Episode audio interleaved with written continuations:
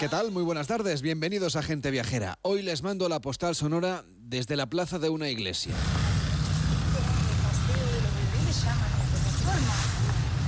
Estamos frente a una palmera y tras ella la iglesia de San Miguel Arcángel y de Todos los Santos, uno de los edificios más bellos del barrio del Tambor, en Paraná, en la provincia de Entre Ríos, en Argentina.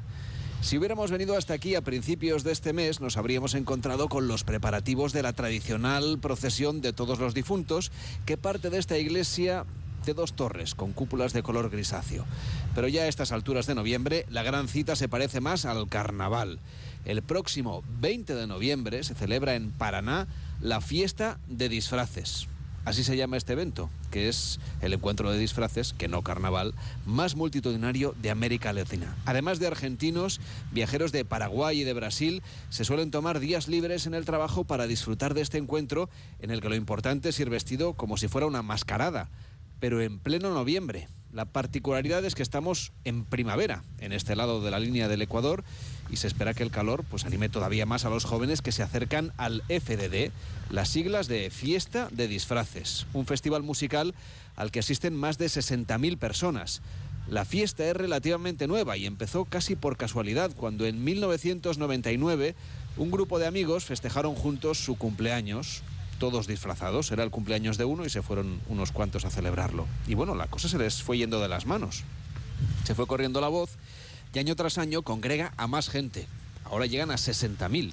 Con el tiempo tuvieron que alquilar un club y después una esplanada y luego un recinto y ahora se convoca hasta un campamento al que acuden cientos de jóvenes para disfrutar de unos días de desenfreno.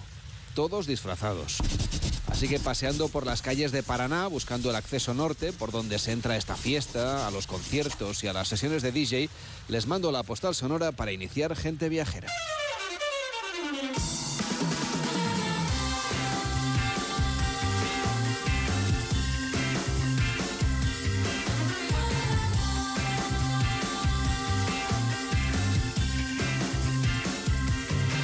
Gente Viajera, sábados y domingos a las 12 del mediodía, con Carlas Lamelo. Son las 12 y 9, las 11 y 9 en Canarias. Hola Víctor Herranz, ¿cómo estás? Muy buenas tardes. Muy buenas tardes, Carles. Tus fiestas de cumpleaños no son tan multitudinarias, Desde luego que no. Se dice que el del cumpleaños no quería salir y al final le liaron. le liaron y ahora tienen 60.000 personas año tras año. Además, en este 2022 han hecho dos veces la fiesta porque les quedaban dos ediciones pendientes por el COVID. Para recuperarlas. Hicieron una en marzo y ahora llega la de noviembre, que es la que en teoría es la, bueno, la que cada año se viene celebrando, aunque el tipo cumplió años en agosto. Ah, o sea, vale, la no. primera vez fue en agosto, luego Ah, ya vale. la fueron colocando en el calendario en función de cómo les convenía un poco más. Bueno, hoy dejamos Paraná en Argentina para irnos a Menorca. Así es, y es que visitar Menorca de otoño es toda una experiencia de lo más estimulante. Además, en Gente Viajera les sugerimos seguir las marcas del sendero de gran recorrido y disfrutar de las vistas que ofrece el Camí de Caballs, que está dividido en 20 tramos señalizados de distintos niveles, pero muy accesibles, incluso en bicicleta. Conviene recordar que Menorca es una isla prácticamente llana, lo que beneficia a las escapadas de cicloturismo o las salidas a caballo, por cierto, con raza autóctona. Propuestas de turismo lento, de turismo slow, que repasamos con Elena Costa, que es gerente de la Fundación Fomento del Turismo de Menorca. ¿Cómo está? Buenas tardes. Hola, muy buenas tardes. Encantada de saludaros. Y de esta manera de vivir, podríamos decir, ustedes hacen bandera, ¿no? Les gusta el turismo lento. bueno, la verdad es que es un poco el ritmo que, que, que conlleva venir a Menorca. Menorca es una isla pequeña de 45 kilómetros de una punta a otra y por lo tanto hay que hacer las cosas despacio, si no uno se cae al mar. hay que ir a un ritmo despacito para poder, para poder gozar de todos los rincones de, de la isla. Eso es lo que proponen también al turista, ¿no? Que, que viva como un isleño, que viva de esa manera también más reposada. Exacto. De todas maneras, ah, con la experiencia que tenemos, el turista ya nos, ya nos comenta que cuando llega a Menorca, no sé qué es lo que pasa, que ya como que ya coges este otro ritmo, ¿no? Más pausado, más, más relajado, la luz de Menorca, el clima de Menorca, como que esto se impregna y que, el turista pues ya hace un kick cut y, y hace como un reset eh, en cuanto a, a, a coger pues otro ritmo de vida. Menorca además está muy bien comunicada con la península, es decir, que podemos viajar en muchas ocasiones, eh, incluso en menos de una hora, ¿no? Porque podemos viajar eh, pues eh, directamente desde siete destinos nacionales, dos internacionales, desde Bilbao, Valencia, Barcelona, Madrid, Palma, Ibiza, Málaga, también Londres y París para los viajeros que vienen de fuera, pero también a través de una pequeña escala en algún lugar, por ejemplo en Madrid o Barcelona o en Palma, pues en menos de, una hora prácticamente podemos, podemos llegar a la isla y disfrutarla al máximo. Es un incremento de la conectividad que creo que está ya en cifras históricas que a ustedes les ha supuesto un trabajo de muchos años. Pues sí, la verdad es que sí.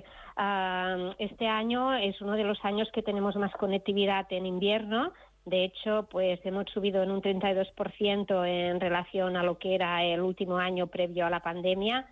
Y, esto, con, nueve destinos conectados durante todo el invierno, como comentabas muy bien, a nivel nacional tenemos Málaga, Ibiza, Bilbao y como nuevas apuestas y dos internacionales, Londres y París, que, que bueno, que conectan Menorca pues a a una hora, hora y poco más de, trayecto. Entonces esto hace que, la isla se vuelva en un lugar atractivo para poder gozar pues un fin de semana largo o para una pequeña escapada durante el mes de, los meses de, otoño y de invierno y pues disfrutar Menorca no solo en verano, sino durante los 365 días del año. ¿Y cómo están yendo las reservas? ¿Están notando el sector turístico este incremento de la conectividad?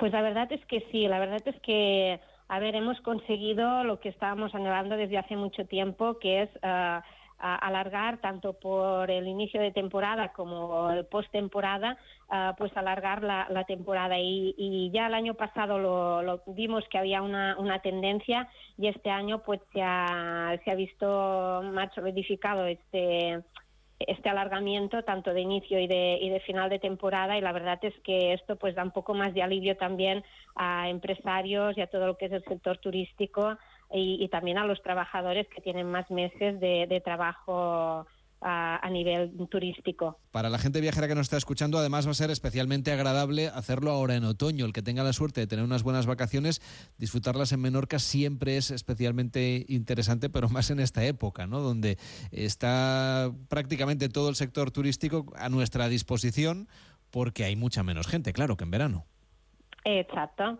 Exacto, es una oportunidad, pues aprovechando esta conectividad que comentábamos, pues para para disfrutar de Menorca en unos meses donde ah, se puede se puede gozar igualmente y disfrutar de, las playas porque realmente ah, hay playas de todos de todo tipo y para y para todo el tipo de turista que venga a visitarnos. Y después de gozar pues de esto del turismo natural de todo lo que es el paisaje ah, del camino de caballos para hacer lo que es rutas tanto ecuestres como a nivel de senderismo. Bueno, la, variedad es muy amplia, hay mucha, muchos productos mm, diversos que se pueden disfrutar, pues esto, los 365 días al año. Pues señora Costa, vamos a repasar alguno de esos productos. Nos hablábamos antes del camino de caballos, lo decía yo al principio, el camino de caballos, que no es que se llame así porque sí, sino que es que se puede transitar a caballo y además ustedes tienen una raza autóctona propia de la isla. Exacto, así es.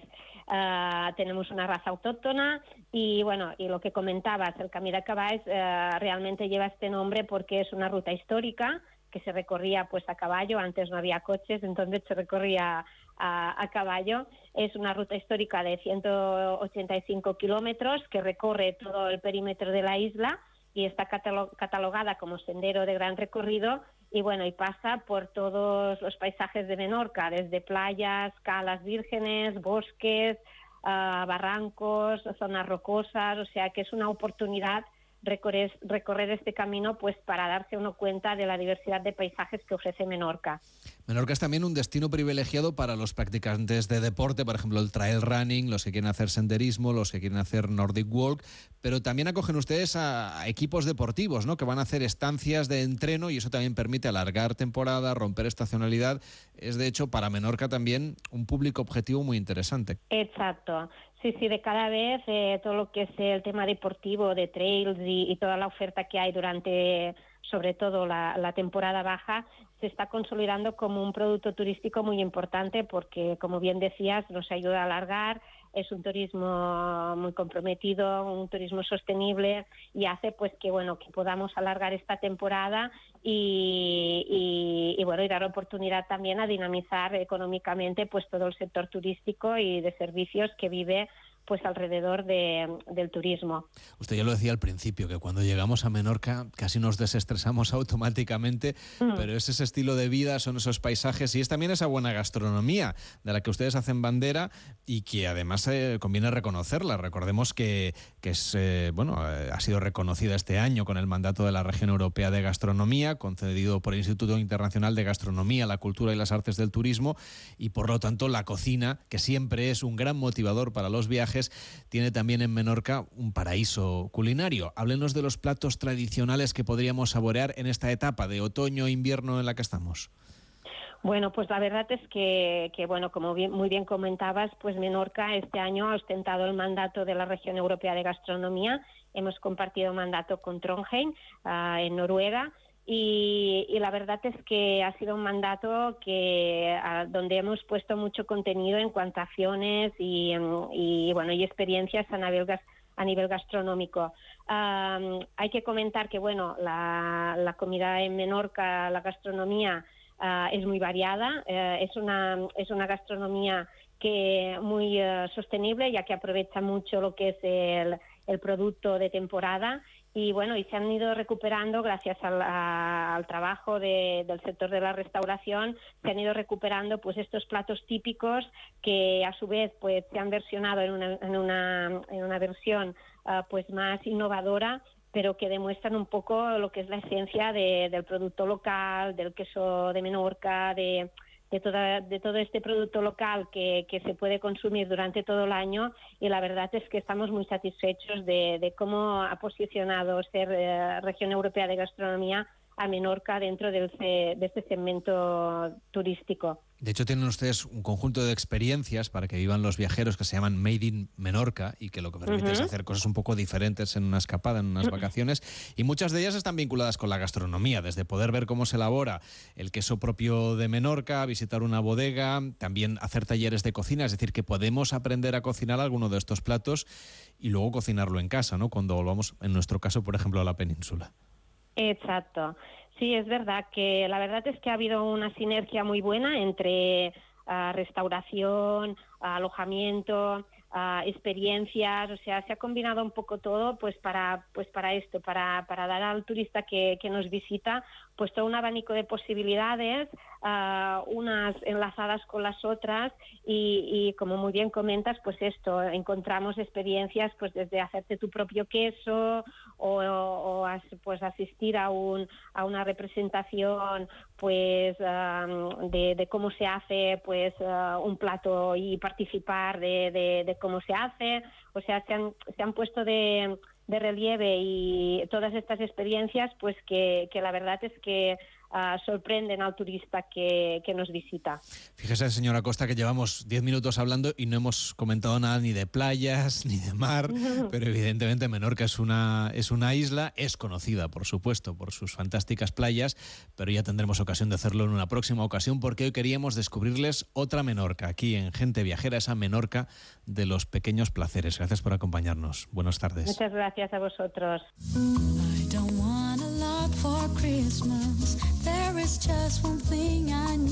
En Onda Cero, gente viajera, Carlas Lamelo.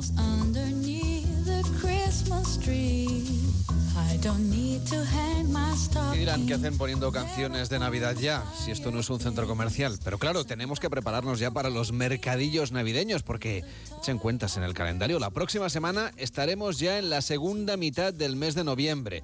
Además de que habrá empezado el Mundial de Qatar, pues también estaremos a poco más de un mes de la Nochebuena y eso quiere decir que tenemos un mes para ir preparando la casa y las ciudades para la celebración de la Navidad. Por eso Europa ya se empieza a preparar para llenarse de mercadillos navideños y de ellos queremos hablar con Enrique Domínguez Uceta, que conoce muchos de toda Europa y también de otras partes del planeta. Hola Enrique, ¿cómo estás? Buenas tardes. Hola Carles, buenas tardes. Eh, pues sí, se va acercando la Navidad, las calles empiezan a oler a fiestas, se van llenando de luces para compensar la oscuridad de la que será la noche más larga del año, que viene a coincidir más o menos con la Navidad. Está entre el sorteo de lotería y la noche de Nochebuena. Y bueno, pues esa luz artificial que va a llegar a nuestras calles, que será más cara este año sin duda, pues quiere compensar la tacañería de la naturaleza que restringe la luz y el calor en estos días que vienen para que luego pues nos llenemos de alegría cuando llegue la primavera dentro de unos meses.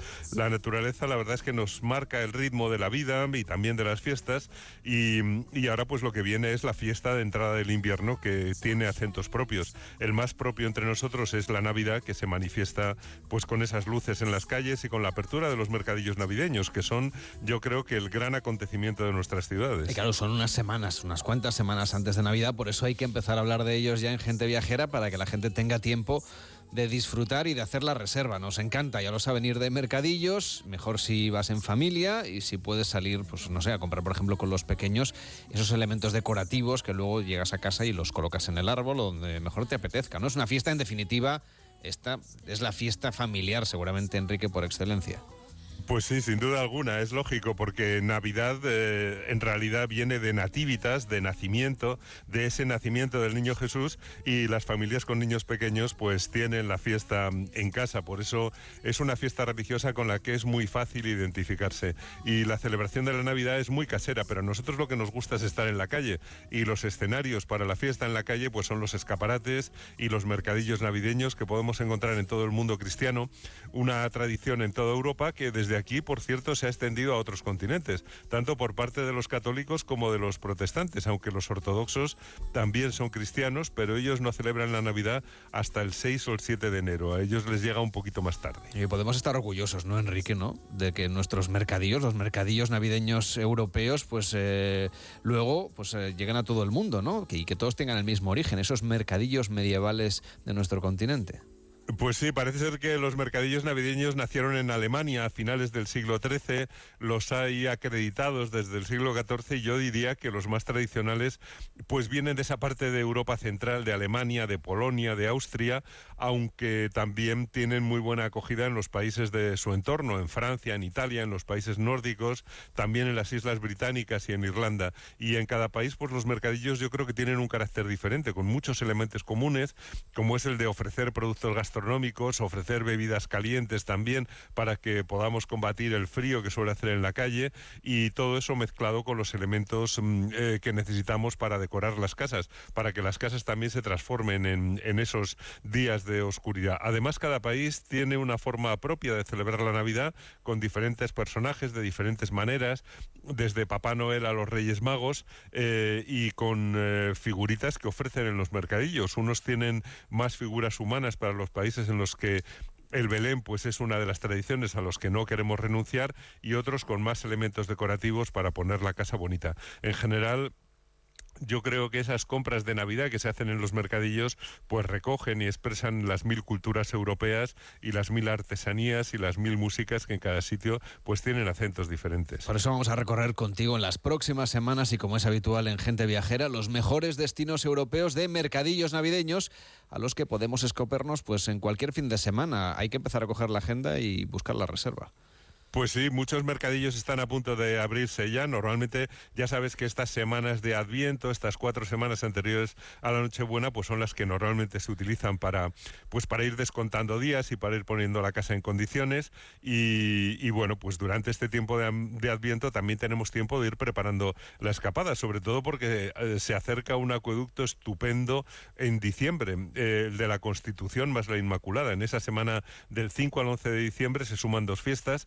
Día 6 es la Constitución Española y el 8 la Inmaculada Concepción y las posibilidades de enlazar fechas son muy grandes, incluso para hacer un viaje largo, porque mm, eh, digamos que cambiando de fecha tres días laborables podemos estar fuera de casa nueve días. Por eso yo quería también hoy recordar que nuestras tradiciones cristianas están muy vivas en América, aunque a, a, a menudo pues no nos acordemos mucho de ellas. Y ahora que hay tantas personas de la América hispana trabajando en nuestro país, pues si te parece, Carles, podemos recordar recordarlas, incluso recordar que, que, esos países americanos pues pueden ser un buen destino viajero. Me parece muy buena idea, aunque en las próximas semanas, ya lo saben y ya lo hemos dicho, vamos a poder proponerles escapadas a los mercadillos navideños de Europa los cercanos. Hoy vamos a recordar algunas navidades americanas, por ejemplo, al sur del río Bravo.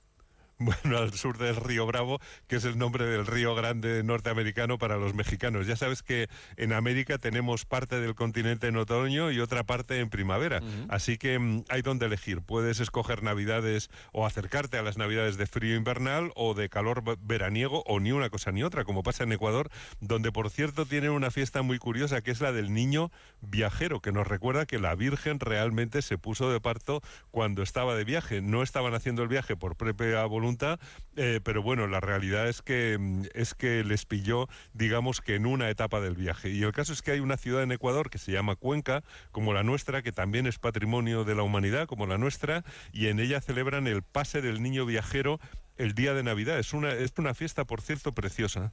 Oye, ¿por qué se llama la fiesta del niño viajero? Bueno, pues a, nosotros nos incumbe un poco. El, nombre de niño viajero es muy moderno. Se lo puso un sacerdote de Cuenca llamado Miguel Cordero Crespo, que realizó un viaje a Europa y a los santos lugares con una imagen del niño en el año 1961 y llevó esa figurita del niño a la gruta de Belén y cuando volvió con la figura, pues la sacó en procesión en el día de su nacimiento, el 24 de, de diciembre. Empezaron a llamarle el pase o la pasada o el paseo del niño viajero porque había estado en el lugar en el que verdaderamente nació, había estado en Belén. Una tradición, ya te digo, realmente muy curiosa, una fiesta infantil donde los niños pues se visten de ángeles, de Virgen María, de San José o de mayorales montados en caballos engalanados y otros pues van vestidos con ponchos y con polleras de colores, eh, subidos en, en carrozas con flores, con frutos, con roscas y con barras de pan y con comidas cocinadas. Mm, salen como un centenar de carrozas con grupos folclóricos indígenas bailando. Realmente es una fiesta muy, muy, muy curiosa y bueno, tiene relación con nosotros porque es el niño viajero. Y podemos viajar también a Ecuador y estando en América podemos escoger, no sé, otro destino en el norte, en México, por ejemplo. Bueno, en México hay muchas maneras de celebrar la Navidad porque los mercados, los mercados normales, los mercados de comprar comida todos los días, se llenan de piñatas, de adornos y de luces. En Ciudad de México, por ejemplo, hay un tianguis navideño, ya sabes que tianguis es la palabra mexicana para mercado, y, y hay uno navideño en la explanada de la alcaldía de Venustiano Carranza, con figuritas para el nacimiento, con árboles también, que es una tradición que yo creo que les ha bajado un poquito más desde, desde el norte, desde Estados Unidos, y con Y lo mismo pasa, por ejemplo, en el Parque Morelos de Guadalajara, en todas partes. Pero hay sitios pequeños donde mezclan tradiciones aztecas y cristianas. Por ejemplo, en el estado de Puebla, en Quetzalán, en las primeras horas del día de Navidad, es decir, en la madrugada del día de Navidad, después de Nochebuena, dentro de la misma iglesia en la que se ha dicho la misa cristiana, pues comienzan unas danzas ancestrales y rituales indígenas conducidas por tres personajes. Uno es nuestro Santiago Apóstol, otro es Posayani, que se cree que es un símbolo de Moctezuma, cada uno va disfrazado o vestido a su manera y otros eh, de los que participan pues van vestidos de búfalos, de ciervos y de los animales que alimentaban a los indígenas antes del siglo XVI, que fue cuando, cuando llegaron allí los ritos cristianos. Por eso es una fiesta eh, pues de mezcla, de fusión de, de ambas creencias, de las anteriores y de las que llegaron después. Y otro buen destino, Enrique, para una escapada es Perú, que también supongo tendrá sus tradiciones particulares. Bueno, allí están ahora en plena primavera y realmente pues celebrar la Navidad es celebrar la entrada del verano. Eh, eh, la fiesta, como aquí es muy familiar, el mercado central de Lima, por ejemplo, se llena de cosas navideñas, la gente se reúne para ir a la misa de 10 de la noche y después se van a casa a cenar en familia. Es un poco al revés que nosotros, que vamos a misa después de la cena, pero eh, ellos esperan a que lleguen las 12 para desearse feliz Navidad. Allí, como te decía, pues no hace frío en estas fechas, pero esperan a las 12 para, para que suenen las campanas de las iglesias y anunciar que llegó la Navidad. Se brinda con champán, se come el panetone y se sigue la fiesta en las casas o saliendo a la calle o visitando a los amigos. Oye, vámonos a Puerto Rico para acabar. Bueno, eh, fíjate, yo creo que Puerto Rico está muy bien para pagar porque probablemente sea el país americano en el que más familias hagan el viaje de uno de un lado para otro, pues para pasar reunidas las fiestas de Navidad. Allí ya sabes que le ponen salsa a todo, incluida la fiesta del nacimiento del niño Jesús. Los puertorriqueños son muy fiesteros, les gusta salir a celebrar a la calle y visitar a los amigos, tienen unas temperaturas estupendas, normalmente en torno a los 25 grados y en Puerto Rico siguen poniendo nacimientos en las casas en las calles y en los edificios públicos. En el viejo San Juan hacen nacimientos de tamaño natural, en las escuelas, en todas partes. Y lo típico de estos días son las parrandas, son los grupos que se echan a la calle para cantar villancicos. Esas parrandas pues forman una, una sencilla orquesta con guitarras, con cuatros, que son las guitarras típicas de allí, con panderetas, con maracas, y esas, eh, esas pandillas pues también se llaman asaltos o aguinaldos, que son asaltos amistosos, porque se plantan ante tu casa a cantar villancicos y exigen hospitalidad. Hay que abrirles la puerta, hay que darles algo de beber, algo de comer, así que te dejan la despensa temblando. En los pueblos esto sigue siendo así, aunque en las ciudades se haya perdido un poquito, pero bueno, en San Juan de, Puerto Rico también ponen mercados navideños de estilo europeo, como el del Parque Luis Muñoz Rivera, del 10 al 26 de diciembre, que será cuando esté abierto. Y como digo, pues seguramente muchos españoles van a ir para allá, muchos puertorriqueños van a venir para acá y será seguramente una fiesta especialmente compartida. Pues gracias, Enrique. Cuídate mucho. Que tengas un feliz domingo. Hasta la próxima semana, Carles.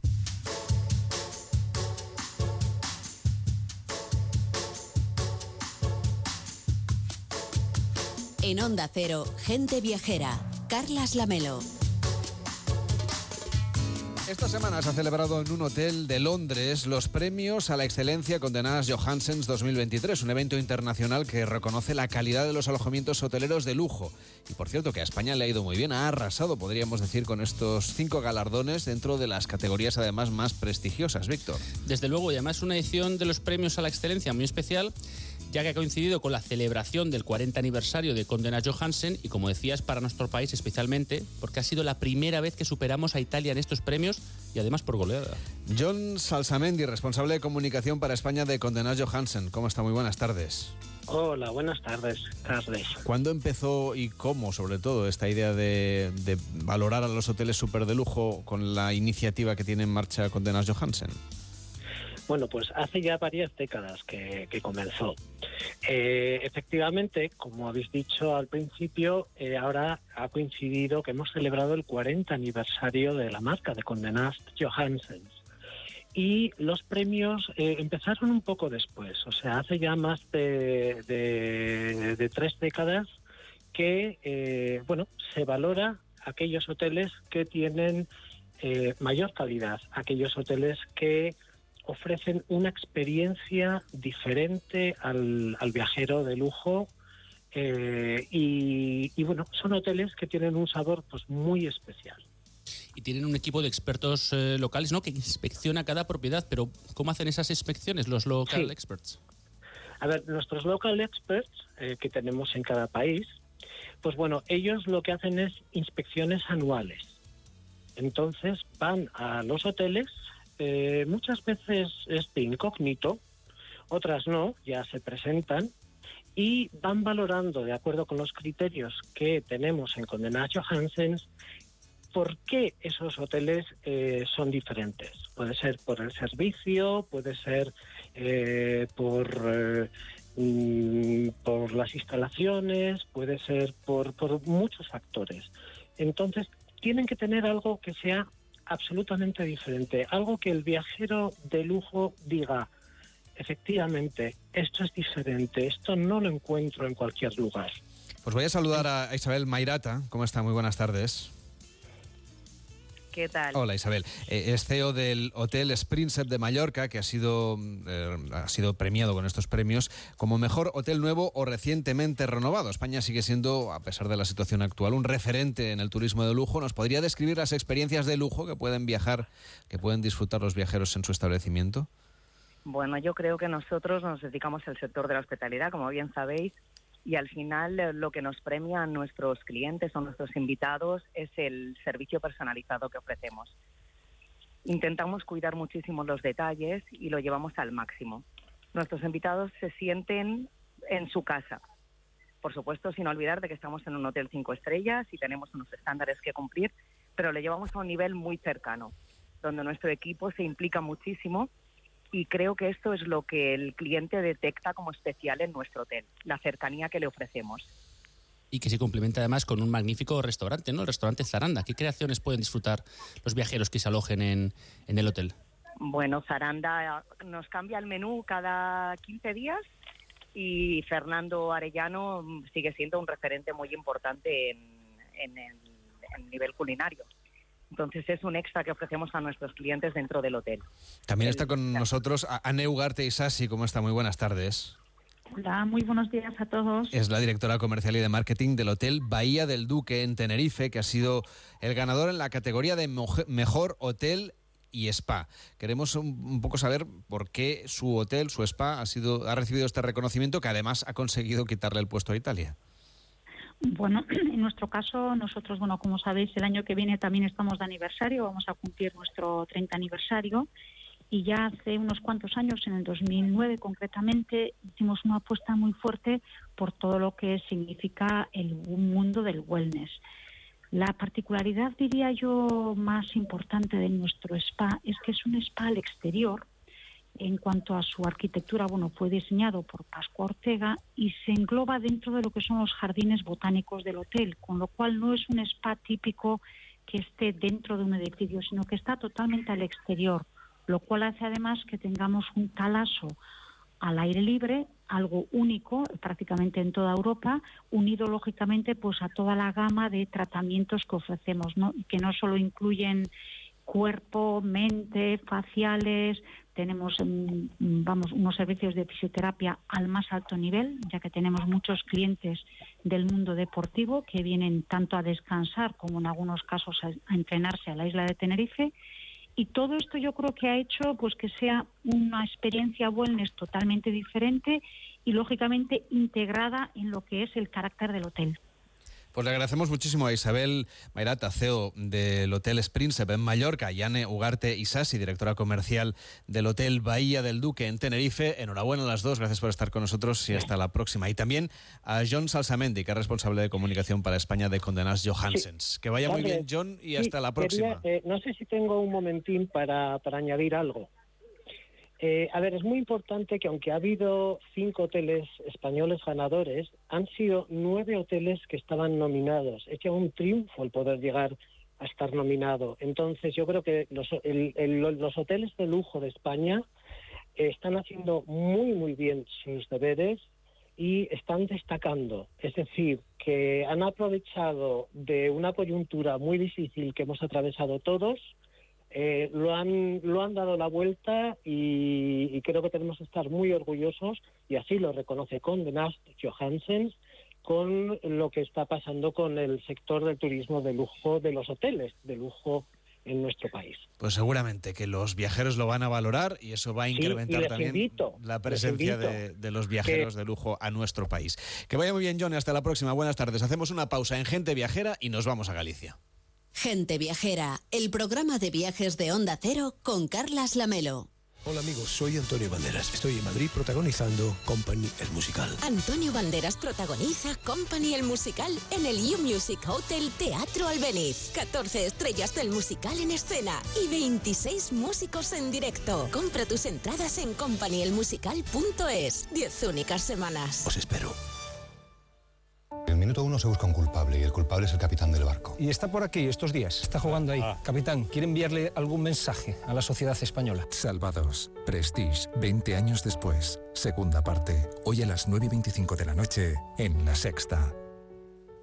¿Por qué no disfrutar este otoño de una escapada junto al mar? Hoteles Servigroup pone a tu disposición durante todo el año los mejores hoteles en Benidorm para regalarte unos días de sol, playas, relax, excelente gastronomía y el ambiente más divertido frente al Mediterráneo. No lo pienses más y consigue fantásticos precios y la máxima flexibilidad en servigroup.es. Si no lo veo, no lo creo. ¿Te suena esta expresión? Así se trata cada día a miles de personas con discapacidad orgánica. En COCENFE reivindicamos nuestro derecho a estar presentes en todos los ámbitos de la vida y a que se nos reconozca, porque tenemos mucho que dar, porque no somos invisibles. COCENFE toca que nos vean. ¿Cómo debe ser la educación en el mundo digital en el que vivimos? Las mejores prácticas y reflexiones sobre educación, innovación y tecnología vuelven a la quinta edición del Congreso Mundial Enlighted, impulsado por Fundación Telefónica, IEO University, South Summit y Fundación La Caixa y con el apoyo de A3 Media. Los días 16 y 17 de noviembre en Distrito Telefónica. Reserva tu entrada en enlighted.education. En Onda Cero, gente viajera, Carlas Lamelo.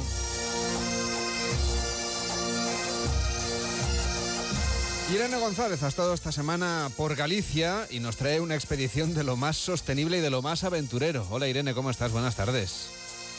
Muy buenas tardes a todos. Pues sí, ha sido eh, una expedición por la Galicia más natural, donde he descubierto joyas gallegas exquisitas de increíble calidad, de impresionantes paisajes y en el top 10 de la sostenibilidad. Pero, Carles, de la sostenibilidad de la de verdad y todo con una hospitalidad exquisita de los gallegos y con un clima maravilloso que tiene muy, muy mala fama el clima, pero mm, eso es un, un, un fake news.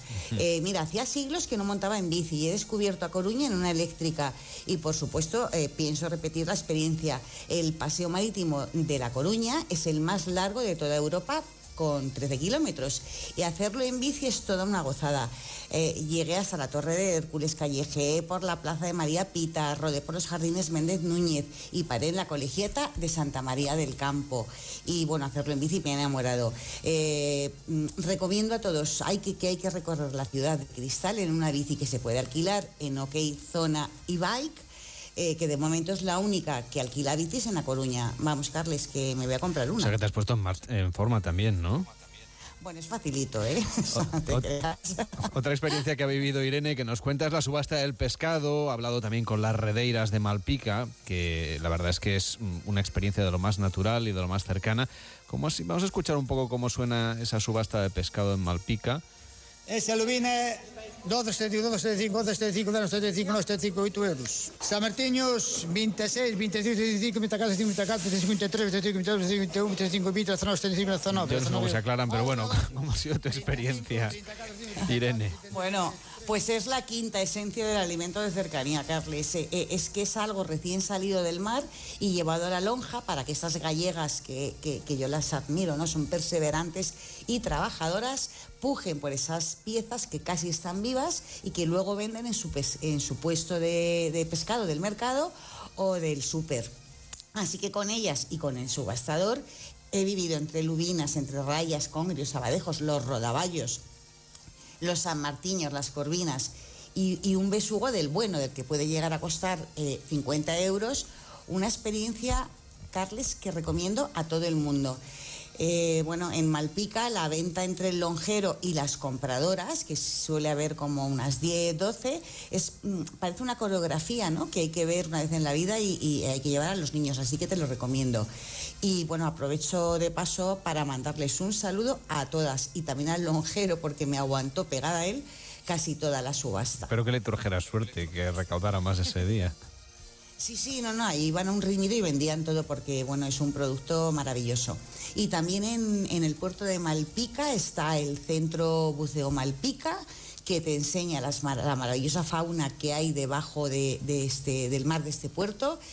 Y bueno, hay que decir que Malpica tiene unos 5.000 habitantes, eh, que fue un grandísimo puerto ballenero, y ser ballenero en aquella época era bueno, pues un trabajo de prestigio, un oficio muy bien valorado y que hoy tiene un encanto, bueno, pues del, bueno, del de verdad, con la calle de arriba, la calle de abajo y la del medio, ¿no? Y ya que estamos en Malpica, hay que seguir hasta la para ver la mágica puesta del sol desde el faro de Punta Nariga, que bueno, e- es impresionante, ¿no? Es ya hay que verla. Irene, de la costa nos vamos al interior, ahora la Ribeira Sacra, porque has estado navegando por allí de manera ecológica. ¿Cómo es lo de navegar de manera ecológica? Una gozada, Carles. Eh, para empezar hay que ir a Taransela, que es un rincón del paraíso en pleno corazón de la Ribeira Sacra. He navegado con una empresa que se llama Quinta Sacra, en una pequeña Zodiac sostenible y en un entorno bueno, que a mí me ha hechizado. ¿no? Es un recorrido fluvial que también hay que hacer una vez en la vida o dos y que también recomiendo. Es impresionante empezar a navegar con una neblina que se queda así como flotando sobre el Miño y tomar a bordo de esta Zodiac un queso azul sabel que es gloria y, y, bueno, tomar un vinito con la capitana de Quinta Sacra que es Luisa y todo esto mm, entre niebla y luego ya regresas con un solazo maravilloso. Eh, bueno, mm, el paisaje que decirte, ¿no? Eh, vas, navegas entre unos cañones donde se desparraman los viñedos más espectaculares del planeta por el Cabo do Mundo hasta la catarata Agua Caída. Mm, Bueno, es un recorrido lleno de matices, de colores, y de unas sensaciones que, bueno, es una experiencia maravillosa que hay que hacer. Me imagino que también te habrás paseado por esos viñedos, ¿no? Donde se hace esa, eh, bueno, esa recogida heroica de la uva, donde los carreteiros suben pendientes interminables con esa uva que es única en Galicia. Supongo que también habrá sido alguna bodega, imagino, ¿no? Para completar ese viaje ecológico por esa Galicia sostenible que hoy nos estás descubriendo. Pues sí, claro, por supuesto, y, a una de las más espectaculares que puedan existir. He ido a las bodegas eh, Regina Viarium, donde, por cierto, Carles, inauguré su restaurante, el restaurante Vértigo, que, bueno, eh, es espectacular. Y desde luego Iván Gómez, que es el director de esta bodega, bueno, de esta gastrobodega, que está en Doade, eh, no lo ha podido hacer mejor. En este paraíso de la mencía y, del godello te explican en la bodega todos los secretos de la elaboración de estos vinos que son exclusivos de la Ribera Sacra. Y si la visita es magistral, la hacen una cata de vinos y queso bueno, que la explica Alejandro Montes, que es un lujo para los sentidos. Aunque también te digo, Carles, que es muy difícil atender la cata y atender la vista sobre los cañones del Sil, porque la bodega es que está prácticamente suspendida ah, en, los cañones. Tiene una terraza con un suelo de cristal donde bajo tus pies están los viñedos y frente a ti los cañones. Bueno, es un sueño. Eh, me ha gustado hasta el nombre. Regina Viarum significa la reina de los caminos y también es para volver como dos o, veinte veces, ¿no? Seguro que, y algo que, que, seguro haremos. Y justo encima de la bodega acaban de inaugurar el restaurante Vértigo, que, como te he comentado, inauguramos nosotros, que es, eh, está diseñado por, ha sido diseñado por Juan Cabanela y es un lugar de élite, Carles. ¿Y qué tiene ese restaurante Vértigo para que digas que es un lugar de élite en Galicia? Pues yo lo definiría como una experiencia de altura, porque estás comiendo justo frente a los cañones del Sil, entre ese verde mm, de los robles y el azul del cielo. Yo creo que hay muy pocos sitios en el mundo con un paisaje así. Bueno, y en Vértigo hacen, unen la Galicia, el sabor de Galicia y de la Ribera Sacra en un menú que explica su chef, que es Lucas Bustos. Eh, Lucas presenta sus platos a través de un viaje de un ser mágico que cruza los bosques y busca ingredientes para sus pócimas mágicas curativas. O sea que todos están muy ligados a la naturaleza. Habla del cazador, de la reina, del pescador y te aseguro que cada plato, mm, bueno, supera al anterior. Para mí ha sido una sorpresa, un lugar único que hay que conocer porque está, mm, bueno, mm, en un paisaje impresionante como es el de la Ribeira Sacra. no me importa nada, nada, que rías o que sueñes, que digas o que hagas. Y de la Ribeira Sacra te has ido hasta Vigo, siguiendo tu camino sostenible con el clúster de turismo de Galicia y casi te pillamos desembarcando en un antiguo bateiro hoy una maravilla que a nuestro Víctor le hubiese encantado. Me he ido en busca de uno de los productos más saludables del mundo, del mejillón. Mm, algo que, siempre hay en casa, ¿no? En forma de lata o cuando es temporada están en mi nevera. Eh, hay que decir que Vigo tiene una de las cinco zonas francas que existen en España y tiene una lonja de altura y de bajura que es de las más importantes del mundo.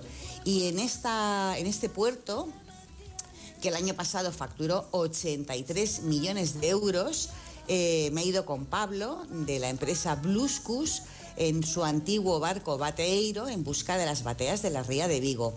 Estas bateas están hechas de madera de eucalipto eh, y de cada una cuelgan 500 cuerdas donde están enganchados 300 kilos de mejillones. Y bueno, viven allí como unos tres años. Así que me embarqué en el Santa Cruz de Vigo con Pablo y con Yago, que era el patrón. Crucé el puente de Rande por el agua, que tenía muchas ganas, y llegué a una batea para aprender todo sobre el cultivo de uno de estos alimentos que son, bueno, los más sanos del mundo. Eh, mejillones, ¿no? Que por cierto mm, comí a bordo. Y bueno, muy interesante ya es por sí el barco El Batero Santa Cruz de Vigo fue construido de forma tradicional por uno de los carpinteros más reconocidos de Galicia. Tiene como unos 60 años, un motor original Barreiros que ya bueno, forma parte de la historia de Galicia y lo acaban de restaurar con todos los materiales originales y te aseguro, Carles, que es una experiencia sorprendente. A tus peques les encantaría. Hay algo muy interesante, es que Bluscus hace recorridos a la carta. Eh, puedes ver la puesta de Sol en la Ría, mm, puedes disfrutar del, lujazo de un Masterchef con conservas y buenos caldos o de una ruta Starlight por la Ría de Vigo.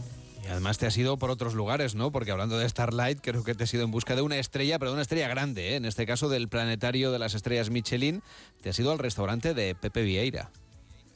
Pues vengo fascinada porque el bateiro nos atacó en Opincelo y de ahí nos fuimos directamente a tocar el cielo a la casa de, de Pepe Vieira, que está en Pollo.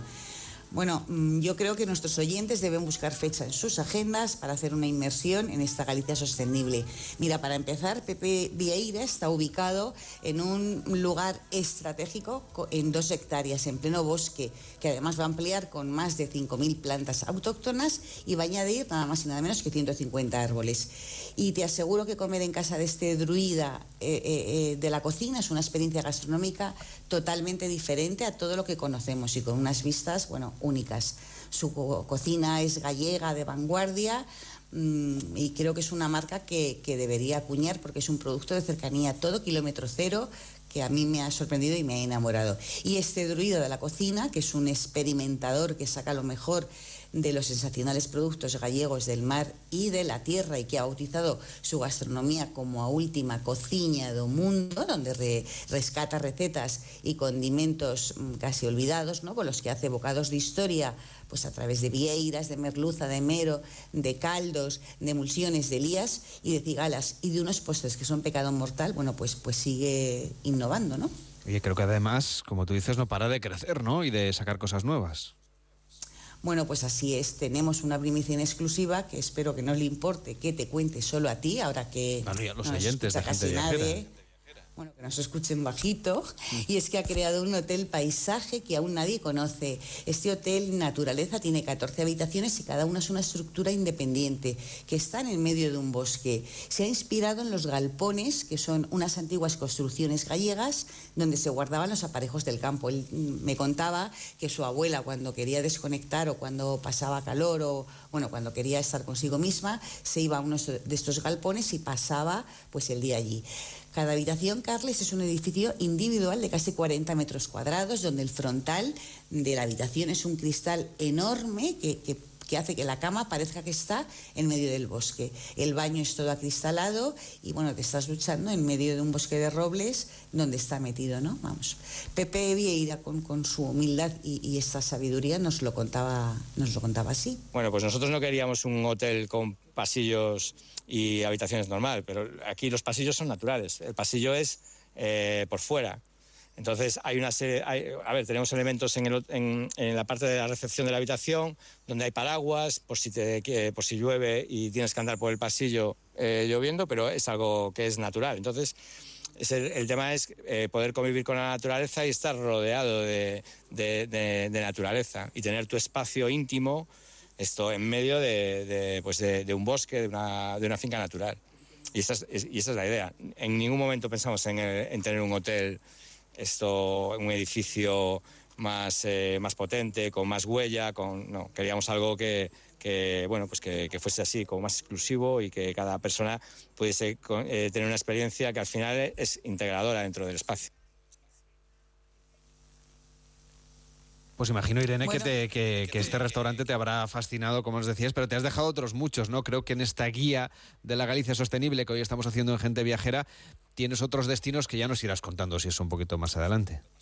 Pues yo creo que merece la pena porque nos hemos dejado a Quinta de Agua de Relay Chatos y su restaurante Filigrana que está en Santiago de Compostela y también en pendientes el restaurante Verso que está en Monforte de Lemos que lleva Martín que ha creado en, la antigua casa de su abuela y es una gastronomía moderna que une producto fresco mm, y ecológico y bueno cultivado en su propio huerto eh, y dará mucho que hablar.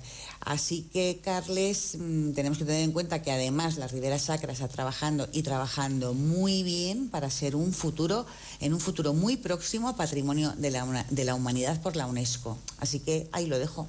Irene, gracias por este recorrido por Galicia. Cuídate mucho. Feliz día. Feliz para todos, adiós. Gente Viajera, el programa de viajes de Onda Cero con Carlas Lamelo. Las buenas historias se cuentan al oído. Mientras está fuera por trabajo, mamá y yo tenemos un trato. Cuando me voy a la cama puedo llamarla y ella me cuenta historias. Si a ti también te cuesta dormir, te invito a que vengas conmigo. Quizá no te lo he dicho. Mi madre es astronauta. ¿Os gustaría subir aquí? Sería genial. Pero primero tenéis que cerrar los ojos. ¿Los tenéis cerrados? El espacio del espacio. Descarga la aplicación de Sonora en tu móvil y disfruta de grandes producciones en audio por solo 4,99 al mes. Tienes 15 días de suscripción gratis. Sonora, películas, series y documentales para la gente que escucha. ¿Y cómo lo detectáis antes de que entren? Pues con la tecnología Presence. Por ejemplo, detectamos si intentan sabotear la alarma con inhibidores y los sensores de las puertas y ventanas que nos avisan antes de que alguien entre. Y mira, Ana, estas cámaras tienen análisis de imágenes y así vemos si es un peligro real. Pero lo importante es que si pasa algo, nosotros respondemos al momento. Protege tu hogar frente a robos y ocupaciones con la alarma de Securitas Direct. Llama ahora al 900-272-272. ¿Quieres mantener tus huesos en buen estado? Toma Flexium Articulaciones. Flexium contiene glucosamina para mantener huesos y articulaciones sanos y flexibles. Ah, y ahora dispones también de Flexium Crema. Flexium de Pharma OTC. Estudiad bien las redes sociales porque si lo hacéis bien es un lugar maravilloso. Distingue entre opiniones e información. ¿Qué es lo que piensas tú? Es importantísimo contrastar. Saberlo todo sobre redes sociales y medios es posible. Todo esto es AmiBox. Es una herramienta imprescindible para sacar vuestras propias conclusiones. Cuanto más avanzamos, menos secretos tiene Internet para ti. ¿What? Y para los más pequeños, AmiBox Kids. Descúbrelo en A3 Gente Viajera, el programa de viajes de Onda Cero con Carlas Lamelo. Y ya saben los oyentes que tenemos un WhatsApp siempre en funcionamiento, es el 699-464666 para pedirnos destinos a la carta o para hacernos sugerencias o compartir con nosotros sus experiencias de viaje. 699-464666 o para pedirle, por ejemplo, a Víctor Herranz que les prepare algo, no sé, una ensaladilla rusa, un, Un unas cocido croquetas, un, un cocido. Es verdad que te comprometiste aquí a preparar un cocido. Ahí está, luego a las dos voy a empezar a prepararlo con unos amigos y bueno, subir alguna fotillo a las redes sea, sociales. Hasta que te volvamos a ver ya no nos vas a traer ni, ni, ni una fiambrera con un poquito de... Va a ser un cocido digital. Ah, pues ya te veremos la foto. El próximo día la traes aquí a la radio. Eso está hecho. Hablando de cocidos, tenemos notas de voz en el 699-464666. Hola amigos, pues como veis, ahí tenemos ya el, he sacado la pringá aquí en Andalucía, que es, eh, le he puesto hoy eh, pollo, costilla salada, espinazo, tocino, morcilla, chorizo, hueso de jamón y luego por supuesto, claro, los garbanzos. Me gusta ponerle zanahoria y aquí habichuelas, en mi tierra vainas. Y bueno, suele salir bastante bueno. En remojo eh, pongo los huesos salados junto con los garbanzos en la víspera para que suelten un poquito de la sal que tiene y ya no hay que tocar nada de sal. Oye, estupendo, cuando queráis venir por aquí que os invito. O sea, ¿sabes Un cómo? saludo. Te has invitado, Víctor. Herranz. Tú llevas el cocido gallego y aquí te pone una pringa. Y le preparo las pelotas, que no le ha faltado comentarlo. Tú mismo. 699-464666, el WhatsApp de Gente Viajera para mandarnos sus notas de voz y compartir con nosotros sus experiencias viajeras. Llegan las noticias, nos cuentan qué es lo que ocurre en el mundo y luego seguimos viajando. Lo haremos por algunas de las mejores cuevas de España. Luego también emprenderemos viaje, vuelo en este caso, hasta el Cairo. Nos pasearemos nada más y nada menos que por el Caribe y hasta por México. Hasta ahora mismo.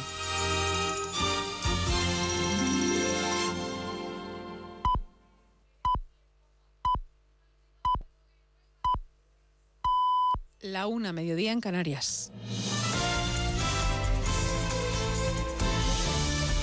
Noticias en Onda Cero. Buenas tardes. La crónica política sigue inmersa en un cruce de reproches por la reforma del delito de sedición. Gobierno y Partido Popular continúan enfangados en las críticas y como muestra los actos políticos de esta jornada. Desde Guadalajara, el coordinador general del Partido Popular, Elías Bendodo, ha pedido a los varones del PSOE que fuercen un comité federal para votar el disparate de Sánchez con la abolición de este delito basado en la mentira y con el único objetivo de mantenerse en el poder a costa de los independentistas. Ahora es más fácil declarar la independencia. Ahora es más fácil pisotear la Constitución. Ahora es más fácil que los acontecimientos por los que se condenó a cárcel a aquellos sean mucho más baratos hoy en día. Y eso lo ha conseguido el independentismo gracias a poner a Sánchez de rodillas. Desde el Gobierno defiende esta reforma del delito de sedición su presidente. En una entrevista que hoy publica La Vanguardia, Pedro Sánchez justifica los cambios en la necesidad de homologarnos a otras democracias europeas, porque además dice es un compromiso de investidura y un paso por la concordia en Cataluña. Es un compromiso de investidura eh, que yo asumí ante las Cortes Generales. Resulta evidente que este es un paso a favor de la concordia en Cataluña. Continúa en Madrid. La marcha en defensa por la sanidad pública por las calles del centro de la capital han acudido miles de ciudadanos convocados por asociaciones vecinales. Hay presencia también de los partidos de izquierda. En Cibeles se sitúa una móvil de Onda Cero con José Eduardo Martínez en la técnica y Laura Lorenzo. Buenas tardes. Buenas tardes. Decenas de miles de personas han salido a la calle este domingo para gritar por una sanidad pública, una protesta que se ha inundado, ha inundado las calles de Madrid de nuevo con esta marea blanca. La líder de Más Madrid, Mónica García, ha dicho que hoy los madrileños lanzan un mensaje muy claro: la sanidad no se toca. Y hoy es maravilloso volver a ver a Madrid levantarse contra quienes quieren desguazar nuestra sanidad y quieren acabar con una de las joyas más preciadas de todo nuestro Estado a la espera aquí en Cibeles a que lleguen las cuatro columnas que partían de cuatro puntos de la ciudad. Está previsto que una enorme batucada integrada por 300 personas rodee esta plaza como colofón a la protesta. Y de esta manifestación acaba de hablar el ministro de la Presidencia, Félix Bolaños, en un acto en Segovia. Yo le pregunto al señor Feijó, ¿cuál es su modelo sanitario? ¿El modelo sanitario de cerrar urgencias, de colapsar la atención primaria, de tener unas listas de espera interminables? De recortes, ese es el modelo sanitario del señor Feijó. Pues que escuche bien a los manifestantes que hoy le están diciendo que queremos una sanidad pública de calidad, de prestigio y que garantice que todos tenemos derecho a la salud, todos con independencia de nuestra renta y de nuestro bolsillo. Y también en Madrid, vecinos de Aravaca recuerdan hasta ahora a Lucrecia Pérez al cumplirse 30 años de su crimen racista. Fue la primera víctima de xenofobia reconocida oficialmente como tal en España al ser asesinada a tiros por un grupo de extrema derecha. Nos lo recuerda María Menéndez. Un homenaje que los vecinos de Aravaca celebran todos los años para que el recuerdo del crimen no se borre. Es el asesinato de Lucrecia Pérez en la discoteca Four Roses el 13 de noviembre de 1992, el primer crimen xenófobo en España. Han organizado una ofrenda floral, explica Regina Chambel de la Asociación de Vecinos Osa Mayor, con una declaración leída. Es un acto que venimos celebrando desde hace ya varios años de homenaje a Lucrecia Pérez eh, una mujer dominicana que fue asesinada en el barrio de Aravaca hace ya 30 años y lo hacemos mm, para mantener viva la memoria de este crimen racista. Va a ser a la una en la Plaza de la Corona Boreal en Aravaca, el lugar donde se reunían los dominicanos en la época del asesinato. Deportes, David Camps. 17 partidos en juego desde las 12 de la primera ronda de la Copa del Rey de Fútbol. Al descanso, el Rayo Vallecano empata a 1 con el Mollerusa. El Girona gana 0-1 al Quintanar del Rey. Destaca la derrota momentánea de un equipo de segunda, el Zaragoza, ante el Diocesano, que actualmente juega en la segunda federación. A las 4 el Sevilla se enfrenta al Velarde de regional preferente, el técnico del Sevilla, San Paoli. Afrontamos el, el desafío, inclusive con la peligrosidad que tiene jugar con un equipo amateur que tiene sueño, deseo, que no tiene ningún tipo de contaminación que normalmente pueden tener algunos futbolistas cuando pasan esa etapa. Eh, son partidos de riesgo si uno está preparado para enfrentarlos, si ellos están muy preparados, y es más importante la predisposición de los futbolistas para pensar de que este partido es un partido muy importante para ellos y para el club. Gran Premio de Brasil de Fórmula 1 con Carlos Sainz saliendo séptimo. Comienza la Copa de Maestros de tenis. Rafa Nadal juega su primer partido ante el estadounidense Taylor Fritz y en el Europeo de Balonmano Femenino, segunda fase, a España solo le vale la victoria ante los Países Bajos. Es todo el repaso a toda la actualidad de la jornada a partir de las 2 de la tarde, la una en Canarias, en una nueva edición de Noticias Fin de Semana con Juan Deo Guerrero y siempre puntual en nuestra página web ondacero.es. Continúan con Gente Viajera y Carla Lamelo. Como el perro y el gato. Amor por los animales. Que sigamos intentando dentro de las posibilidades ayudar a los animales que tienen que vivir en su entorno, del que parten. Dejemos la vida salvaje tranquila. El mundo animal y sus curiosidades. La foca no tiene ni orejas ni bigotes largos. No, y el león sí. El león marino sí. Pues Son principalmente vegetarianos, aunque también hay veces que les da por comernos insectos y pequeñas presas. Como el perro y el gato, con Carlos Rodríguez. Sábados a las 3 de la tarde, domingos a las 2 y media y siempre que quieras en la app y en la web de Onda Cero. Patrocinado por Menforsan, los especialistas en cuidados, higiene y cosmética natural para las mascotas. Te mereces esta radio. Onda Cero, tu radio. Gente Viajera, el programa de viajes de Onda Cero con Carlas Lamelo. Es la una y seis, las doce y seis en Canarias, y como si fuera Julio Verne, hacemos ahora un viaje al centro de la Tierra, o casi. Les proponemos un paseo por una de las singulares cuevas subterráneas que tenemos en nuestro país, en España, y que además no percibimos a simple vista. Estamos caminando ya hacia el interior de nuestra primera cavidad. Es la cueva del Soplao, en Cantabria, que además está recientemente certificada con la Q de calidad turística. Juan Carlos Ruiz, ¿cómo está? Muy buenas tardes. Hola, buenas tardes, Carles. Es el director de la cueva del Soplao. ¿Por qué el Soplao es una de las mejores cuevas del mundo?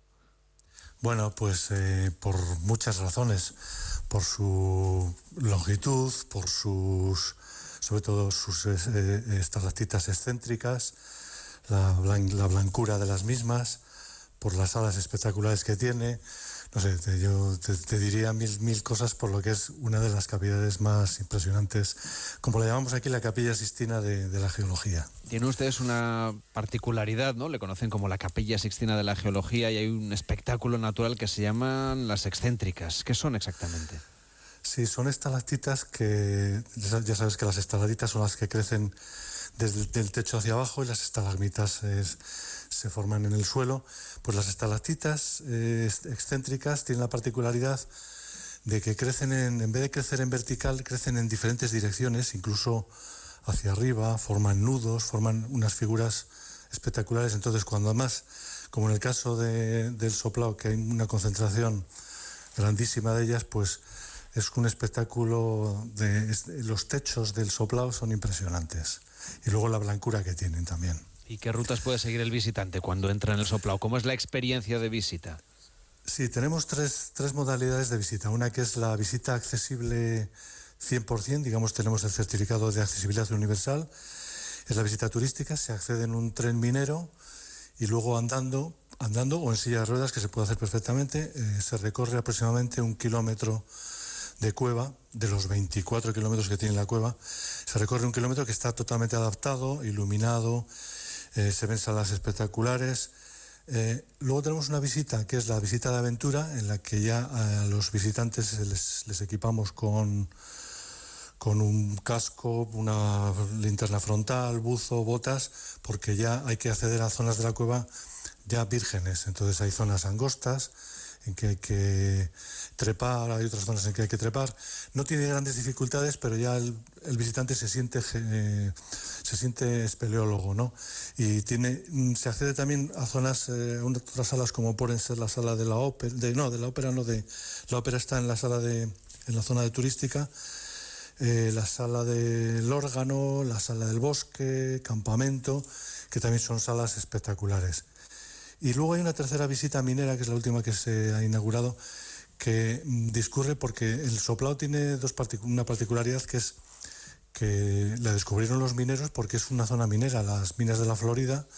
Entonces hay muchísimas galerías mineras que ya han dejado de explotarse porque bueno, pues no, no era rentable. Pero entonces em, eh, hay una zona en la Plaza del Monte, se hace desde la Plaza del Monte, hemos inaugurado una visita minera que, en la que se aprende un poquitín pues cómo era la, actividad minera del siglo pasado y tiene la particularidad también de que constituye una eh, vía ferrata subterránea. No sé si habrá más vías ferratas subterráneas. Por supuesto también aquí hay que equiparse con todo el material eh, para casco, etcétera. Hay un puente tibetano subterráneo, se, se cruza una especie de lago subterráneo y en esta sí que se exige un poquitín más de, forma física, porque bueno, al final se salvan unos desniveles bastante importantes y, por eso, bueno, pues exige, hombre, una persona con una forma física normal la puede hacer. Juan Carlos Ruiz, menuda aventura. A ver si tenemos ocasión de vivirla el equipo de gente viajera, pero os la hemos contado a los oyentes. Muchísimas gracias por acompañarnos por esta cueva del Soplao. Vale, encantado. Que vaya bien, buenas tardes. Gracias. gracias.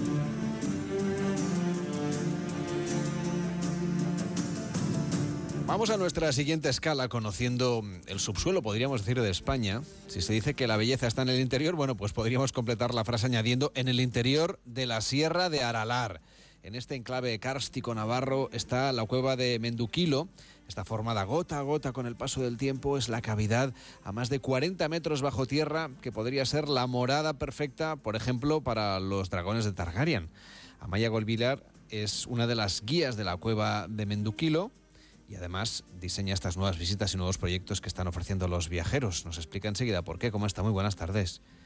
Muy buenas tardes. ¿Por qué le llaman morada de dragones? Tan voluminosas son las tres salas que se visitan en la cueva de Menduquilo.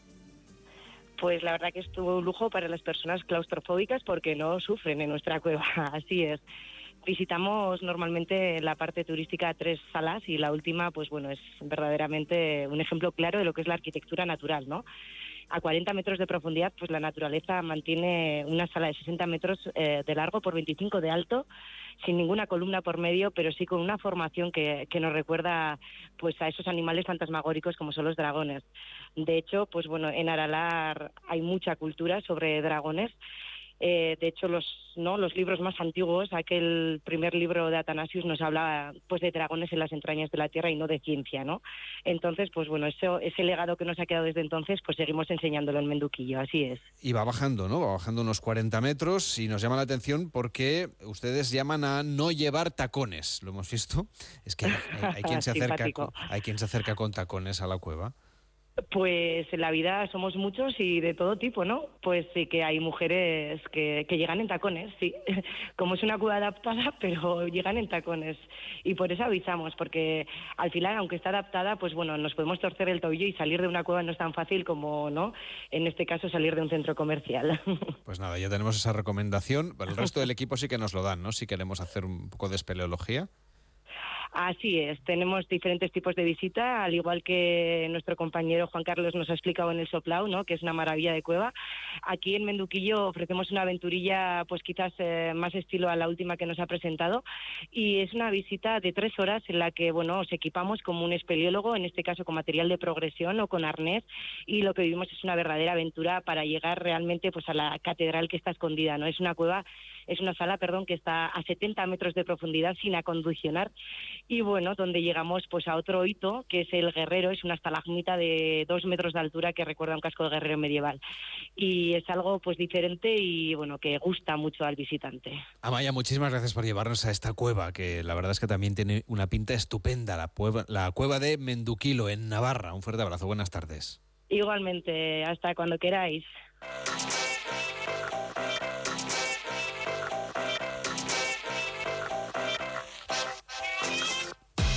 Seguimos visitando cuevas. Entramos ahora sí casi en las tripas de un volcán, en una cueva en la que, pese a su nombre, se puede escuchar, atención, el silencio. Es la cueva del viento. Eh, la verdad es que está en Tenerife y tiene 18 kilómetros es el sexto tubo volcánico más grande del mundo y el tubo laberíntico mayor de Europa. Y su nombre proviene de que como tienen algunas chimeneas que salen al exterior, pues producen en el interior de la cavidad una insonora corriente de aire constante. Nos acompaña Carlos González Martín, que es el gerente del organismo autónomo de museos y centros del Cabildo Insular de Tenerife, que es quien gestiona la Cueva del Viento. ¿Cómo está? Muy buenas tardes. Hola, buenas tardes, señor González. Enseguida vamos a recuperar esa conexión con esa cueva del viento que está en Tenerife, que como decíamos está, fue formada pues hace 27.000 años entre las lavas basálticas procedentes de la primera fase eruptiva de este volcán. Señor González, ahora sí, buenas tardes. Sí. Hola, buenas tardes. ¿Se me oye ahora? La visita eh, dura más o menos unas tres horas, ¿no? ¿Cómo es esta visita por su cueva? Sí, a ver, la, la visita efectivamente está en torno a unas dos horas y media, tres horas, porque hay que entender que hay un desplazamiento que se produce en unos eh, buses lanzadera desde el centro de visitantes hasta eh, la finca en la cual se alberga la, entrada de una de las bocas de la, de la cueva del viento. Eh, la, visita en realidad se hace en grupos muy pequeños por, por, por diferentes motivos, principalmente de conservación, de 15 personas. Eh, es una cueva que no tiene ningún tipo de intervención, no, hay luz en el interior y prácticamente pequeñas adaptaciones en los terrenos, las zonas más, más agrestes del recorrido. Y como bien habías comentado, pues eh, es un tubo laberíntico que, que, tiene tres niveles, se superponen tres capas, esto no se ha descrito en ningún, en ningún lugar del mundo El recorrido son en torno a 200 metros en sentido descendente y ascendente y eh, con la particularidad de que estamos hablando de un tubo que se ha topografiado de 1,7 kilómetros y que sin duda sorprende mucho pues por su morfología y por eh, sus especies autóctonas que, que albergan en su interior. ¿no? Pues la verdad es que lo que tenemos es ganas de visitar cualquiera de estas cuevas. Hemos elegido solamente tres, pero España tiene lugares realmente insólitos. Este último es nada más y nada menos que esa cueva que, se conoce como Cueva del Viento, justamente por esa forma y ese sonido que podemos escuchar cuando entramos en esta cueva tinerfeña. Gracias por acompañarnos y hasta la próxima. Buenas tardes. Muchas gracias. Buenas tardes, Carlos.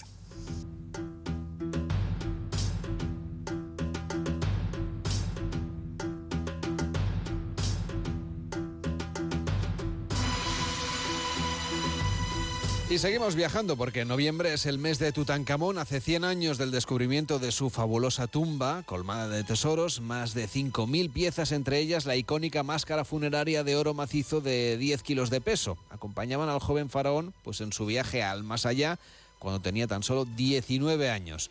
Tutankamón vivió poco y tuvo un reinado proporcionalmente muy corto pero el descubrimiento de su lujosa morada eterna por Howard Carter le convirtió en el faraón más célebre. Visitando a Tutankamón y guiando el quinto viaje solidario Egipto, Magia y Misterio en favor de la Fundación Goma Espuma, se encuentra estos días un buen amigo de esta casa, el periodista apasionado de los lugares mágicos y de los misterios, Fran Contreras, que está en el Cairo. ¿Cómo estás? Buenas tardes. ¿Cómo estás, Carles? Bien, bien hallado. Un saludo a toda la familia de gente viajera de Onda Cero ¿Dónde pues estás mira, exactamente, Fran? Que, a ver. Pues te, te, hago la postal sonora, como te gusta decir a ti, en el orden del caos. Yo llamo así al Cairo, a la victoriosa, a la ciudad más poblada de África, 25 millones de habitantes, y estoy llegando en un autobús con los 30 viajeros que conforman este quinto viaje solidario de la Fundación Goma Espuma, Hola Cruceros, pequeños proyectos, pero que se hagan eh, al Museo del Cairo y vamos a enfrentarnos, vamos a descubrir y vamos a vibrar con el ajuar tesoro del faraón niño de Tutankamón. Vamos a ver esa máscara que es totémica y rodeado de coches. Eh, cae el sol a mi izquierda. La banda sonora, yo no sé si la escucharás, pero sí. es un continuo pitido. Ya sabes que aquí hay tres semáforos en toda la ciudad y que mm, rige el caos todo un orden la gente cruza de un lado a otro sin mirar, los, las motos se cruzan de un lado a otro y desde la parte de arriba del autobús lo que vives es una aventura solamente disfrutando del caótico y ordenado tráfico que hay en el Cairo. Qué gusto hablar con vosotros y hacer esta conexión. Eh, nos encanta que estés ahí en medio del Cairo y si escuchan ustedes el tráfico es que ir al Cairo es eso, es enfrentarse, bueno, ir a Egipto en general, ¿eh? me vas a permitir. Yo recuerdo un trayecto sí. que viví por una autopista de seis carriles y el chofer iba a contra dirección y en fin, no nos pasó nada, pero, pero fue pero, luego y, fue nunca divertido. pasa nada. Y nunca pasa nada, yo no lo entiendo. Pero bueno, eh, lo, lo importante, habéis estado visitando ya el Valle Sí. de los Reyes, ¿no? Habéis visitado la tumba de Tutankamón.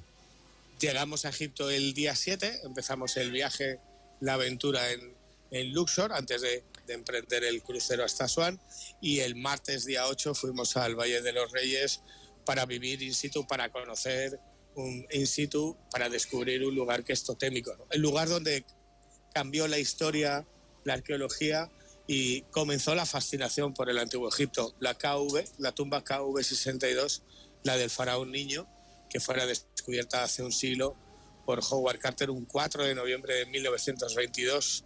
Descubrí esa entrada, esos 16 peldaños y escribía un telegrama a su mecenas, a Lord Carnarvon, enhorabuena, hemos hecho un descubrimiento.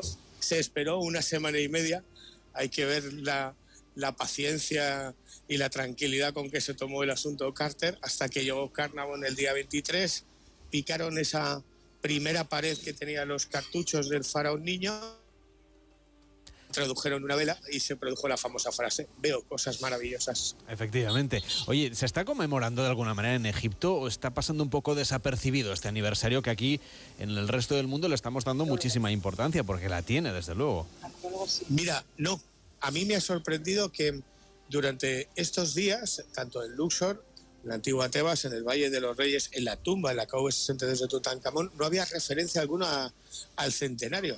Nada, no ves nada especial, no veía ni siquiera un mayor número de visitantes a la tumba y mm, en el Cairo, donde ya llevo dos días, tampoco hay nada especial dedicado al centenario. Yo creo, Carles, esto es una opinión muy personal, que como la cámara funeraria, la cámara sepulcral, se abrió en febrero de 1923 y que están, aunque llevan un retraso de tres años, a expensas de o a la espera de abrir el gran museo en la meseta de Guisa con todas las piezas de la cual de Tutankamón, bueno, están esperando, yo creo, ¿eh? fíjate lo que te digo, a febrero de 1923 para conmemorar la fecha y el momento, incluso la apertura del, del Gran Museo. En los últimos años he podido vivir ceremonias especiales como la de el traslado de las momias reales que las vi hace 48 horas al Museo de la Civilización Egipcia, donde además coincidimos con Su Majestad, la reina eh, emérita, reina Doña Sofía. Em, hemos podido eh, visitar otros lugares y no ha habido mención alguna. Yo creo que todos están esperando a, a esa nueva apertura y hacer algo conmemorativo, pero tranquilidad absoluta. ¿eh?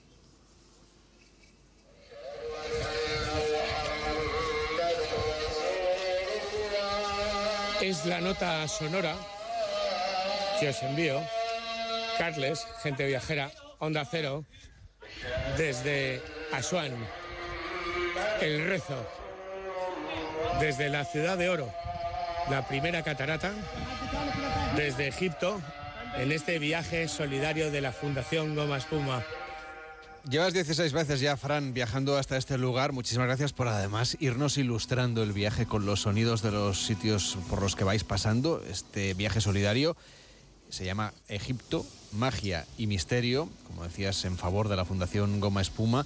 Eh, ¿Qué lugares habéis visitado, además de los que ya hemos ido comentando?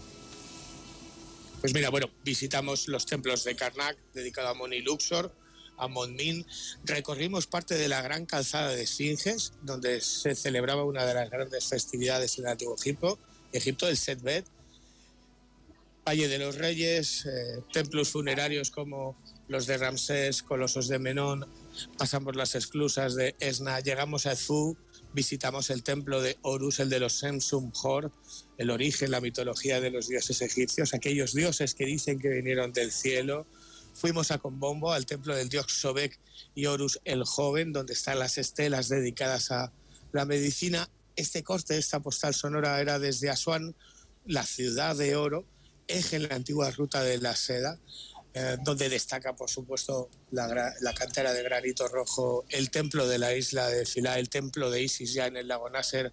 Fuimos a ver amanecer a Busimbel, al templo del sol, a esa maravilla edificada por Ramsés II, estuvimos en un poblado nubrio descubriendo cómo vivían, en qué creían, disfrutando de su gastronomía, de su música. Nos bañamos en el Nilo y ahora aquí en el Cairo, bueno, redescubriendo una ciudad maravillosa. Yo creo que en los viajes que hacemos en Hola Cruceros Fundación Gomba Espuma, Egipto, Magia y Misterio, hacemos dos viajes en uno.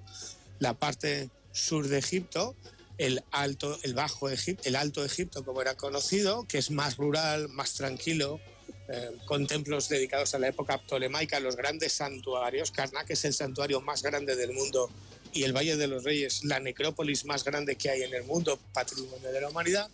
Y ahora en el Cairo, estos cuatro días, descubrimos una ciudad fascinante, que te atrae, que te seduce, que te enamora, donde todo es contraste. Está lo más lujoso y lo más destartalado, lo más desangelado. Y aquí, el Museo de la Civilización Egipcia, hemos ido ya una vez al Han Khalili, a Khan Khalili. Volveremos esta tarde. Ahora vamos al museo a ver los tesoros de Tutankamón y muchas más piezas que son sobre, sorprendentes. Hemos ido a Dasur, hemos entrado en la pirámide acodrada, hemos entrado en la pirámide roja, hemos ido a Saqqara, Saqqara, hemos entrado en la pirámide de Zoser, que se ha abierto a partir del año 2020, hemos entrado en el Serapeum.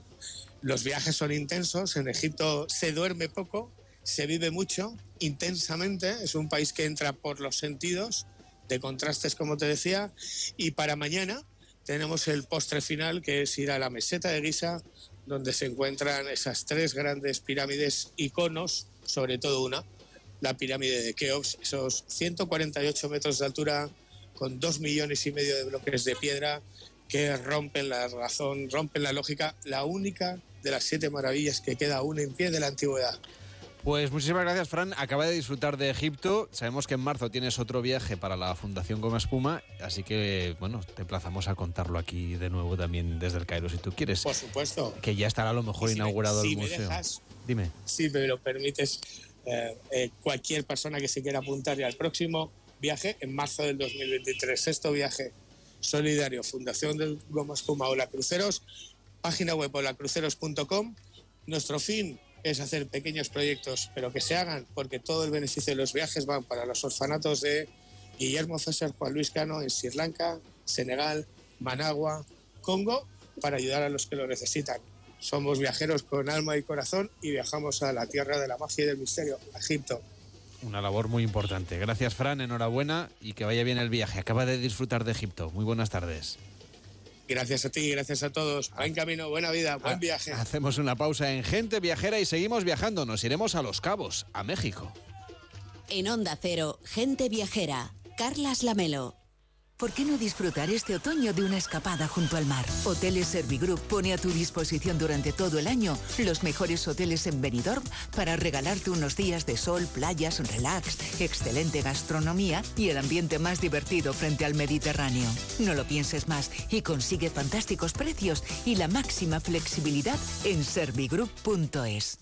Si no lo veo, no lo creo. ¿Te suena esta expresión? Así se trata cada día a miles de personas con discapacidad orgánica. En COCENFE reivindicamos nuestro derecho a estar presentes en todos los ámbitos de la vida y a que se nos reconozca, porque tenemos mucho que dar, porque no somos invisibles. COCENFE, toca que nos vean. La salud es indispensable en nuestras vidas. Una buena salud bucal se refleja en la salud general. Por eso el primer paso es la prevención con Vitis, porque tu boca es única. Protege y cuídala con la gama de cepillos, pastas y colutorios con CPC de Vitis, que se adapte mejor a tus necesidades. De venta en farmacias y para farmacias. Vitis, más que una boca, es salud. Sonora. Historias originales en audio para quienes aman el entretenimiento. Una investigación policial es algo muy parecido a un puzzle. Las víctimas cuentan que las abordó a punta de pistola y las trasladó a otro lugar para violarlas. Un enorme rompecabezas en el que primero hay que buscar los bordes. Su método era este, raptar a una mujer a punta de pistola y trasladarla a otro lugar para cometer la agresión sexual. Es este, es este, al 99%. Es decir, hasta dar con el malo. Descarga la aplicación de Sonora en tu móvil y disfruta de grandes producciones en audio por solo 4,99 al mes. Tienes 15 días de suscripción gratis. Sonora, películas, series y documentales para la gente que escucha. Hablemos del jamón. Este año los regalos de Navidad se agradecen mucho más. En estas fechas, nuestros productos se convierten en incentivos eficaces y rentables, capaces de satisfacer las expectativas de quien los recibe y de reforzar la imagen y el prestigio de su empresa. Nos adaptamos a cualquier presupuesto. Tujamondirecto.com. Jamones embutidos de bellota de guijuelo a su casa. Visítenos en www.tujamondirecto.com o llámenos al 984 1028. Hablemos del jamón. Estudiad bien las redes sociales porque si lo hacéis bien es un lugar maravilloso. Distingue entre opiniones e información. ¿Qué es lo que piensas tú? Es importantísimo contrastar. Saberlo todo sobre redes sociales y medios es posible. Todo esto es AmiBox. Es una herramienta imprescindible Para sacar vuestras propias conclusiones. Cuanto más avanzamos, menos secretos tiene Internet para ti. ¿What? Y para los más pequeños, AmiBox Kids. Descúbrelo en A3 Player. ¿Y cómo lo detectáis antes de que entren? Pues con la tecnología Presence. Por ejemplo, detectamos si intentan sabotear la alarma con inhibidores y los sensores de las puertas y ventanas que nos avisan antes de que alguien entre. Y mira, Ana, estas cámaras tienen análisis de imágenes y así vemos si es un peligro real. Pero lo importante es que si pasa algo, nosotros respondemos al momento. Protege tu hogar frente a robos y ocupaciones con la alarma de Securitas Direct. Llama ahora al 900-272-272. Pitidos Sonofim. Pitidos Sonofim. Pitidos Sonofim. Sonofim contiene ginkgo biloba que contribuye a una buena audición y melatonina para conciliar el sueño. Pitidos Sonofim de Pharma OTC. Gente Viajera, el programa de viajes de Onda Cero con Carlas Lamelo. Pues hace unos días en Gente Viajera les contábamos cuál era la mejor ensaladilla de España, esto tenía un éxito brutal, ustedes no se lo pueden imaginar la cantidad de oyentes que nos han escrito, nos han llamado pidiéndonos más ensaladilla. En España, aunque no lo crean, hay un observatorio de la ensaladilla rusa y además es que mañana es el Día Mundial de la Ensaladilla, porque será 14 de noviembre. Así que le hemos pedido a Víctor Aranz que busque otras ensaladillas famosas y resulta que se acaba de dar a conocer cuál es la mejor de Madrid. Desde luego, y es en la Arrocería Balear concretamente, una obra de arte que se alza con el primer premio del concurso ACIRE de la Asociación de Cocineros y Reposteros de Madrid, con una receta donde la patata Mona Lisa madrileña y la mayonesa emulsionada con caldo de encurtidos son las protagonistas. Va a hacer Víctor al final una guía, ya verán, después de esta temporada de ensaladillas. Nos acompaña Jorge Baeza y Xavi Gaspá, que son dos especialistas en arroces, pero que en realidad se han hecho famosos por la ensaladilla. ¿Cómo estáis? Muy buenas tardes. Hola, ¿qué tal? Buenos días. Buenas. Empezamos, Jorge, si te parece, porque mm, más de 30 establecimientos madrileños son los que han presentado sus ensaladillas. Pero a ver, ¿qué es lo que hace que la vuestra sea especialmente diferente? Pues básicamente la buena patata asada. Y el segundo truquillo, por decirlo, como bien has dicho, la mayonesa con los caldos de los encurtidos, que potencia mucho, muy mucho el sabor de la ensaladilla. Así, así es. Una patata que además se llama la chulapona de Madrid y es asada y no cocinada, me parece. Pero ¿y el resto de ingredientes para preparar esta delicatessen?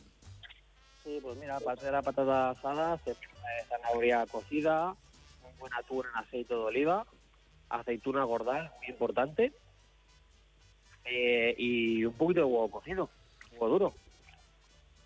Pero lo que decíamos, vosotros tenéis en realidad una arrocería que además vais a abrir ahora un segundo local, en este caso en Valdebebas. ¿Allí también habrá esa ensaladilla? ¿Cómo va a ser ese nuevo local?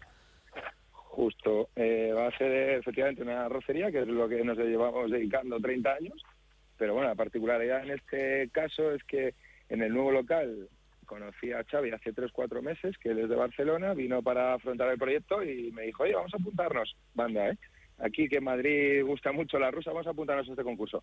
Y fuimos con su patata asada y mi mayonesa. Así esta es la pequeña historia. Pues ahí, estáis, uno patata y el otro mayonesa. Patata asada, esto lo tengo que probar porque ya la que nos contaste el otro día también tenía patata asada en lugar de, cocida, así que lo vamos a tener que probar. Jorge Baeza, muchísimas gracias y por, acompañarnos y que vaya muy bien. Enhorabuena por ese premio. Muy buenas tardes.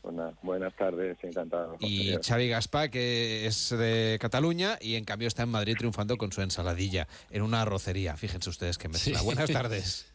Eso es, buenas tardes.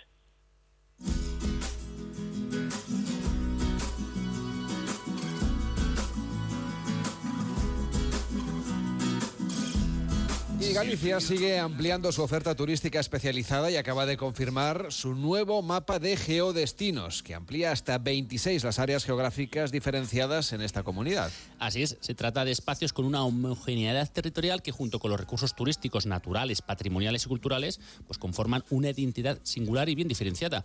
Un nuevo mapa con 12 nuevos geodestinos aprobados por el Consejo de Junta, presentados por parte de Turismo de Galicia y en colaboración con los ayuntamientos. Se pretende ahondar tanto en la puesta en valor de los geodestinos como parte del desarrollo turístico en el ámbito local, como por desarrollarlos como agentes coordinadores y ejecutores para todo el territorio que abarcan áreas con capacidad de generar flujos turísticos junto con su población y que conforman una identidad turística diferenciada y singular que están en continua evolución. Una herramienta de promoción turística para el sector experiencial, especializado y de calidad que representa un salto cualitativo a la hora de entender el turismo desde el territorio, enriqueciendo la singularidad y la diferenciación de Galicia como multidestino. Pues ya lo saben, tienen como siempre toda la información de estos geodestinos de Galicia en el 981-900-643 o en la web de Turismo de Galicia www.turismo.gal. Tomen nota 981-900-643 o www.turismo.gal. En Onda Cero, gente viajera, Carlas Lamelo. La Brújula en León, todo un clásico de la radio. El martes 15 de noviembre y por decimoctavo año consecutivo, La Brújula pone rumbo a León. Rafa La Torre y el equipo del programa estarán en directo en el Museo Casa Botines Gaudí para ofrecerte el análisis y el resumen de la actualidad del día. Gracias al Ayuntamiento de León, a la Diputación Provincial de León y a Patatas y Jolusa. El martes 15 a partir de las 7 de la tarde, La Brújula desde León, con Rafa La Torre. Te mereces esta radio. Onda Cero, tu radio. ¿Quieres mantener tus huesos en buen estado? Toma Flexium Articulaciones. Flexium contiene glucosamina para mantener huesos y articulaciones sanos y flexibles. Ah, y ahora dispones también de Flexium Crema. Flexium de Pharma OTC. Cientos de personas se pusieron a bailar. Enfermedad del baile. Una revolución que partió de la... Cinco amigos. Este es Marc, mi hermano. Sí, siento. Lucas. Gloria. 30 kilómetros. Bonjour, Valencia. La Ruta. Una serie original de A3 Player Premium. Ya disponible. Todavía nos queda la última, ¿no? A3 Player Premium. Sin publicidad. Por solo 4,99 al mes. Torna al Black Friday del periòdico. Ara, qualsevol tarifa amb un 50% de descompte. I gaudeix de tots els avantatges de ser-ne subscriptor al millor preu. Entra a elperiódico.com i subscriu-t'hi. El Periódico. Entendre i més. Riqueta, necesito volver a deshincharme, bajar volumen y al menos 5 kilos. Me fue fantástico el plan 123 y hasta os he recomendado. Claro, con el plan 123 adelgazarás seguro y sin esfuerzo. Es drenante, te deshinchas, nivelas el azúcar, el colesterol y la hipertensión y bajas de 4 a 7 kilos en solo 3 semanas. No son batidos, con ingredientes naturales y es apto para todos. Y además tiene registro sanitario. La primera semana con los sobres de piña. Eliminamos toxinas, retenciones de líquidos, depuramos y 2 kilos menos. La segunda semana con los sobres de naranja. Reduces la barriga y el estreñimiento y otros 2 kilos menos. Y la tercera semana las cápsulas que queman y captan la grasa. Y el resultado, de 4 a 7 kilos menos. El teléfono 650 51 52 53. Es económico, sin gastos de envío y hoy ofertazo. Llévate el plan 123 más mantenimiento de dos meses y de regalo un mes más de tratamiento. El Pla Duo, para que en tres meses pierdas más de 7 kilos. 650 51 52 53. En noviembre oscurece más temprano, pero siempre puedes iluminar tus días con la ilusión de un implante capilar. Ilusiónate con tu nueva imagen y dale luz al otoño con el implante capilar de DHI, el original. Escríbenos por WhatsApp al 690 070671. 690 070671. Torna al Black Friday del periòdico. Ara, qualsevol tarifa amb un 50% de descompte. I gaudeix de tots els avantatges de ser-ne subscriptor al millor preu. Entra a elperiódico.com i subscriu-t'hi. El Periódico. Entendre i més. La Brúixola. De 8.30 a 10 t'expliquem les claus de l'actualitat. A Onda Cero Catalunya. Amb Gabriel Figueredo. El Banc dels Aliments preveu que l'any vinent hagi de fer front a la major demanda que hagi tingut mai. El seu president és el Lluís Fatjó Viles. Senyor Fatjó Viles, molt bona nit. Bona nit. Esperen, de fet, recollir aliments per valor de 7 milions d'euros, que seria la quantitat més alta mai recollida. Estem bé de, de rècord. Sembla que estiguem pitjor que, que en els anys més durs de la pandèmia. Les necessitats que hi ha per part de les persones en moment són elevadíssimes. Estem en una situació crítica perquè hi ha una clara incidència de pèrdua de poder adquisitiu per part de les persones. Cada vespre a les 8.30 repassa l'actualitat de la jornada a la Brúixola amb Gabriel Figueredo. Smartphone, tauleta, PC... Tens més d'un dispositiu? Sigui quin sigui, Onda Cero va sempre amb tu. Descarrega't l'app a la teva tauleta o smartphone. Subscriu-te al teu programa preferit a través del podcast. Escolta la ràdio en directe des de qualsevol lloc del. Onda Cero.es. Més i millor.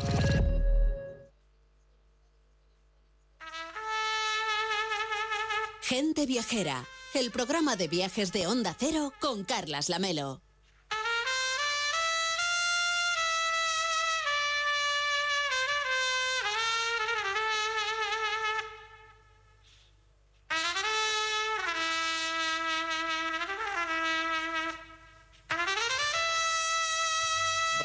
Se encuentra de viaje en Los Cabos, al sur de la Baja California, una de las zonas más lindas y también más desconocidas de México, que ahora además empieza su temporada alta y además es muy, muy temprano. Ramón, ¿cómo estás? Buenos días. Hola Carles, uh, buenos días, buenas tardes para vosotros. Aquí en San José del Cabo está a punto de amanecer y se adivina una raya de luz en el horizonte. De hecho, desde aquí mismo escucho a lo lejos el rumor del oleaje en unos paisajes, unos paisajes que son realmente muy bellos. La temperatura en esta época del año es muy agradable, entre los 20 de grados de ahora y los 28 grados del mediodía y por la tarde. Mil perdones, sé que son las 5 y, t- y 40 ahora mismo eh, para ti, la 1 y 40 aquí en la península. Antes de iniciar este viaje, me contaste que habías estado en Baja California ya hace varios años y que, bueno, suponías que ibas a encontrar grandes cambios. ¿Cómo ha ido al final? Pues mira, la California mexicana es un territorio inmenso y puede decirse que gran parte de sus visitantes son norteamericanos. El sur de la península, La Paz y Los Cabos, es un destino muy codiciado por la gente de Estados Unidos para pasar sus vacaciones. Se concentran sobre todo en los espléndidos hoteles de la costa. El estado de Baja California Sur tiene cinco municipios y los dos que se ubican al sur de la península son precisamente La Paz, que es la capital, y Los Cabos, con San José del Cabo y el Cabo San Lucas. Desde mi anterior estancia, puedo decir que los pueblos han crecido de forma ordenada, nada caótica, y en el literal tengo la sensación de que por mucho que se hayan edificado nuevos complejos hoteleros, lo han hecho respetando en gran medida el entorno. Por lo general, la gente de aquí está muy concienciada de su inmenso patrimonio natural. Y las ciudades de los cabos fueron en su inicio puertos de abastecimiento para las naves españolas, recordemos, luego se abastecieron pues también las misiones por su territorio y ahora viven ese desarrollo que las convierte también en un destino que imagino que debe ser muy interesante. Yo tengo muchas ganas de ir a Los Cabos, cuéntanos. La verdad es que sí que es muy interesante y además los californianos son muy orgullosos de sus tradiciones y han sabido compaginar la aparición del turismo con la preservación de sus espacios naturales y la recuperación de su historia. San José del Cabo tenía gran importancia para la ruta marina, conocida con el nombre de las naos de China, para las naves que hacían el recorrido desde Filipinas hasta Acapulco y que se detenían en San José del Cabo para, hacer, para abastecerse de agua en el lugar, en el estuario que llamaban Aguada Segura. En San José del Cabo hay que visitar su centro histórico y en especial la Plaza Mijares, una inmensa y amplia explanada. También toda la zona donde se encuentran numerosas boutiques y galerías de arte. Por otra parte, San José tiene fama de ser una excelente plaza gastronómica entre sus varios restaurantes, y yo recomendaría dos de ellos, en los que realmente he comido muy bien. El bistro Fish and Grill del chef francés Sebastián Agnès y el restaurante Don Sánchez del chef mexicano Edgar Román. En el primero la comida de fusión mexicana y mediterránea y el segundo es mexicana con un ligero toque especial del chef Edgar Román. Vamos a recordar que Los Cabos está en México, está en el, bueno, en el Golfo de California, en la Baja California, como decíamos, pero que esto está en el Pacífico, por lo tanto, nada que ver con el México que a lo mejor conoce mucha más gente del Caribe. Por cierto, que enseguida vamos a ir al Caribe con Mariano López, pero tú nos estás hablando desde el Pacífico y en dirección oeste, ahora nos sugieres que vayamos al Cabo de San Lucas. Bueno, e, entre, entre el Pacífico y, lo que se llama lo que llamábamos el Mar de Cortés. Sí, efectivamente, el Mar de Cortés. Como el Golfo del Pacífico, sí. Bueno, el, el, Cabo de San Lucas, originalmente llamado por una de las primeras expediciones que lo divisaron Cabo de California y que guardaba relación con un libro de caballerías de finales del siglo XV, Las Sergas de Esplandián, donde se hablaba de un lugar ficticio llamado Isla de California. Posteriormente, eh, se cambió el nombre por el Cabo de San Lucas, pero es evidente que los californianos mexicanos reclaman para ellos el nombre de California y me parece muy justo. De hecho, mañana, el 17 de noviembre, se celebra en Los Cabos el Día de la Californidad, una fecha para reivindicar precisamente el nombre de California. El Cabo San Lucas es el lugar de más concentración de hoteles y delimita el Mar de Cortés, como te decía, el llamado Golfo de California, con el Pacífico. Cuenta como espacio natural con las 4.000 hectáreas del área de protección de flora y fauna del Cabo San Lucas, declarada Patrimonio Natural por la UNESCO y cuya imagen más icónica, seguramente la más conocida de los cabos, es la del Arco de San Lucas, al que también se puede acceder en excursiones programadas. De hecho, dentro de un par de horas yo mismo voy a salir en, en un barco para conocer este espacio natural. Hacia el norte nos encontramos con La Paz y con la ciudad de Todos los Santos la capital La Paz al oeste, que da al Golfo de California, y por el otro lado, Todos Santos mirando al Pacífico. El puerto de Paz, de La Paz, es también el punto de salida de los barcos que van hacia el Parque Nacional Archipiélago Espíritu Santo, que, que con una superficie de 580 kilómetros cuadrados se concentra o concentra buena parte de la diversidad marina del Golfo de California. Por otro lado, una de las playas más conocidas de La Paz es la playa de Balandra, una playa de arena blanca preciosa, donde habitan especies endémicas y protegidas y a la que se puede acceder no solo en barcos, sino también en vehículo desde La Paz, aparcando a tan solo unos 20 minutos de la playa. Aquí es el lugar idóneo pues, para practicar el buceo. La verdad es que la variedad de peces es inmensa y también si se tiene la posibilidad, pues uno puede acercarse en barco a islotes donde se pueden ver colonias de leones marinos e incluso bucear cerca de ellos. Como decías, eh, en la vertiente del Pacífico está la ciudad de Todos los Santos, que también, imagino, debe ser un lugar, no sé, de obligada visita, supongo. Una ciudad también antigua misión jesuita, que en realidad es y era un oasis rico en aguas subterráneas y un inmenso palmeral, y que también es conocido por el Hotel California y la canción homónima de los Eagles, Hotel California.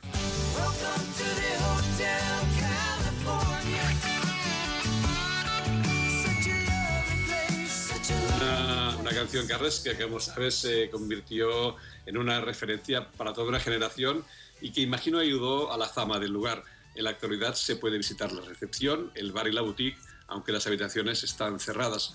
Para quien pueda interesar, parece ser que, que el hotel está en venta por unos 7 millones de dólares, o al menos así consta en algunas agencias inmobiliarias. Un lugar aconse- aconsejable en Todos los Santos, desde donde ver la puesta de sol con el Hotel California a tan solo unos metros, es la terraza del bar Santoro, mientras te tomas una cerveza o una margarita. Y realmente Todos Santos es un lugar muy agradable para pasear el día y, y conocer la- la ciudad. En cualquier caso, lo más impresionante, supongo, de Los Cabos son sus espacios naturales. Nos decías que ahora te veas de viaje en un barco y la relación pues, con las ballenas, con los lobos marinos, con todas las actividades que se pueden hacer si uno va por ahí de vacaciones y le gusta la naturaleza.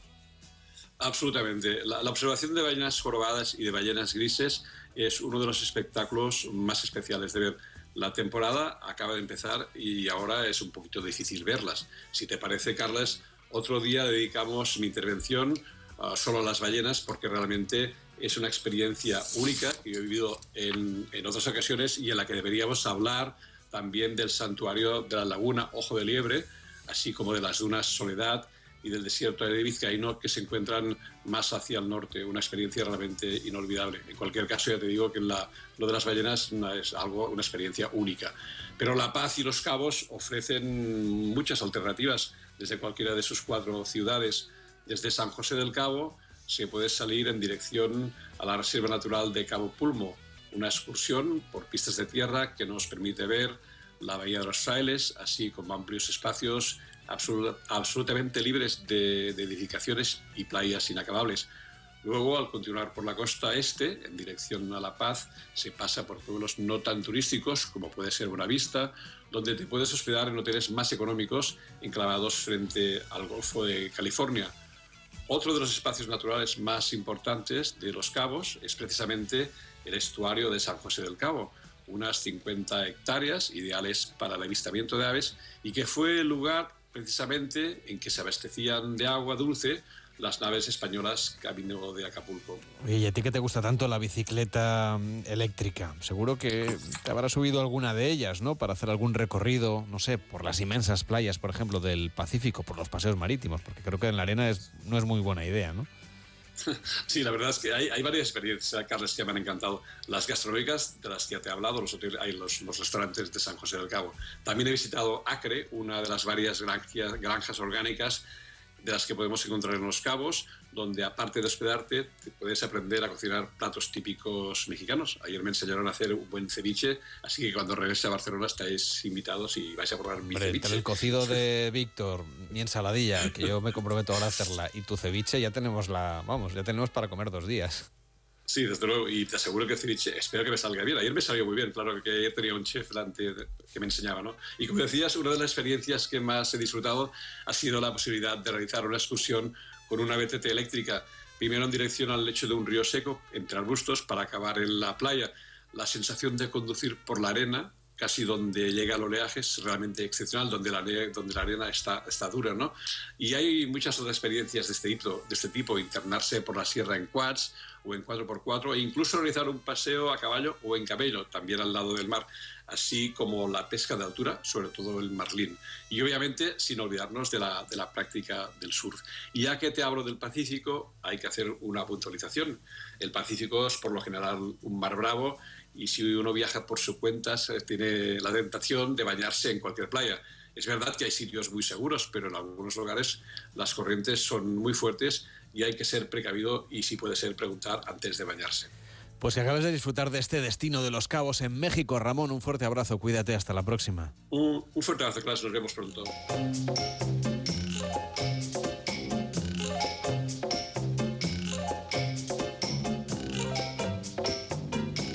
Saludo a Mariano López. Hola Mariano, ¿cómo estás? Buenas tardes. Muy buenas tardes, aquí escuchando el- del, otro, de- del otro lado del Caribe, como Exactamente. puntualizabas.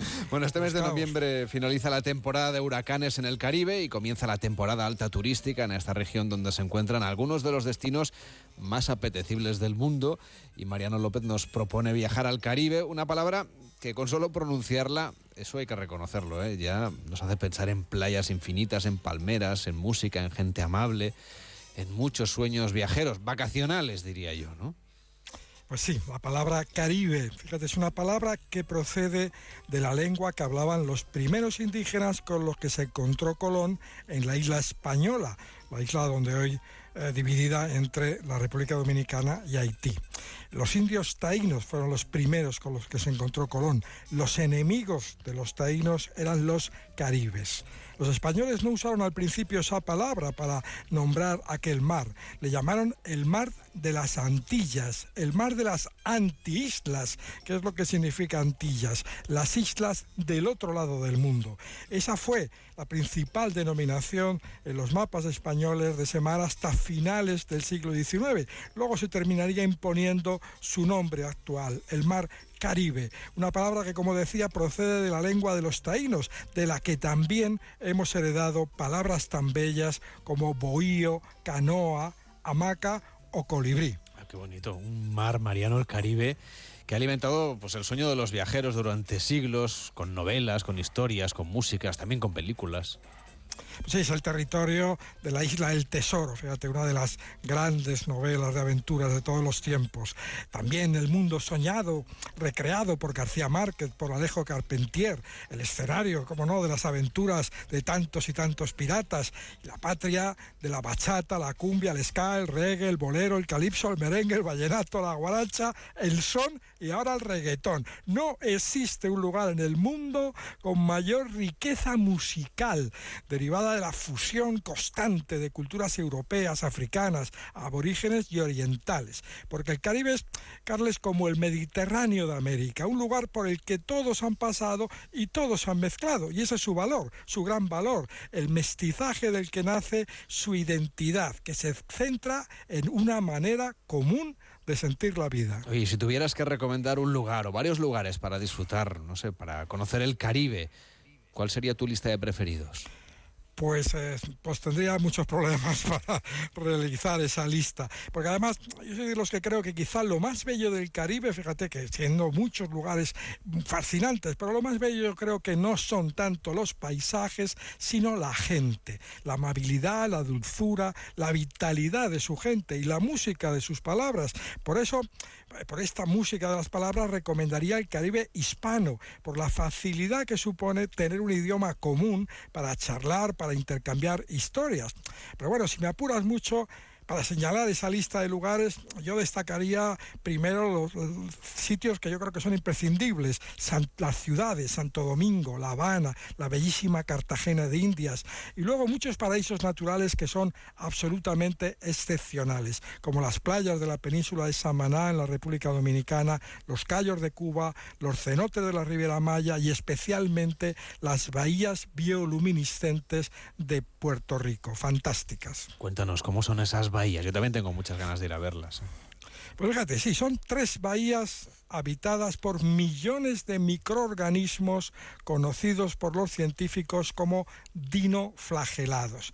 No tiene nada que ver con los dinosaurios, porque este, este, el origen de dino en griego es movimiento y en los dinosaurios la palabra dino viene de deinos, terrible. Bueno, estos microorganismos, los dinoflagelados, generan con sus reacciones al oxígeno una luz azul hasta 100 veces mayor que su tamaño. De modo que navegar de noche por una de estas bahías es como entrar en un cuento de hadas. Imagínate el mar con una intensa luz azul que brilla cada vez que se mueve el agua, con las olas, con los peces, con los remos del kayak. Es como, no lo exagero, se reflejaran y se movieran en el agua miles, millones de estrellas a la vez. Un fenómeno que además me parece que es muy raro de ver en otras partes del mundo, ¿verdad, Mariano? Pues no es nada fácil. Eh, se calcula que en todo el mundo hay 11 bahías bioluminiscentes y tres de estas 11 bahías se encuentran en Puerto Rico. Es el país que más concentra el país en un, en un pequeño espacio que es el que tiene la isla. No abundan ese tipo de bahías porque para que se produzca esa concentración de microorganismos, cerca de medio millón fíjate, de, de dinoflagelados por cada litro de agua, pues hace falta que se den unas condiciones muy, muy precisas de salinidad, nutrientes, temperatura y oxígeno. Influyen también la propia forma de la bahía, que tiene que ser muy cerrada, y la barrera natural creada por los manglares. En Puerto Rico, como decía, hay tres bahías bioluminiscentes. La más brillante es Bahía Mosquito, en la isla de Vieques. Es la más brillante de Puerto Rico y la más brillante del mundo. La segunda, Laguna Grande, se encuentra en la costa nordeste y la tercera más brillante, llamada La Parguera, se encuentra al sur de la isla. ¿Y se pueden visitar, Mariano? ¿Se pueden recorrer, disfrutar sin problemas? Pues sí, hay empresas autorizadas para operar en estas lagunas que no permiten el baño pero sí la navegación con kayaks y botes movidos por motor eléctrico. Conviene elegir muy bien la fecha de la, de la visita. ¿Por qué? Pues, conviene elegir una fecha que esté cerca de, de, la luna nueva. Y también la hora, lo más tarde posible que permitan estas empresas para que la oscuridad sea plena y el espectáculo fantástico. Yo tuve la, la oportunidad de, de, hacer una de estas incursiones en la bahía que he dicho de la Parguera, la que está al sur de la isla, y es fantástico. Íbamos en un bote y, de vez en cuando pues el, el, piloto del bote sacaba agua con un cubo para echárnosla por los brazos, por el cuerpo y ver cómo de repente de noche nos brillaba, como decía yo, como si fueran infinitos puntos de luz. Es un espectáculo de verdad, de verdad fantástico y uno de los grandes atractivos, sin muy singulares de Puerto Rico. ¿Y la música de Puerto Rico que nos has traído para despedir hoy gente viajera? Pues mira, es un tema dedicado a Puerto Rico por los mejores embajadores musicales de la isla, por el grupo llamado El Gran Combo de Puerto Rico, que este año en el que estamos cumple 60 años nada menos de vida. Solo hay tres bandas en el mundo que sigan la carretera con seis décadas de vida, los Beach Boys, los Rolling Stones y el Gran Combo de Puerto Rico. El tema que ya estamos escuchando de fondo se llama Mi Isla. La letra es un poema de amor a la isla Dicen de Puerto Rico, el Gran Combo, que es un paraíso de la dulzura, es el lugar donde todos bailan, donde se vive sabroso, mi isla, Puerto Rico.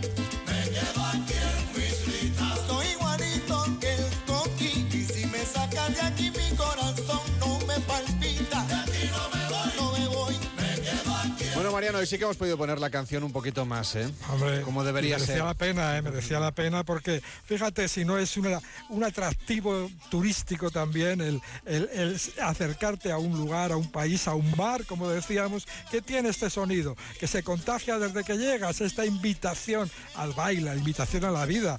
Por, y un detalle, por cierto, hablan de soy como el coquí. El coquí es una ranita pequeñita, pequeñita, que es casi un símbolo no oficial de Puerto Rico. Es una, también añade música a las noches con un pequeño sonido que hace coqui, coqui, y bueno, es por eso que lo utilizan como símbolo no oficial, decía yo, de Puerto Rico.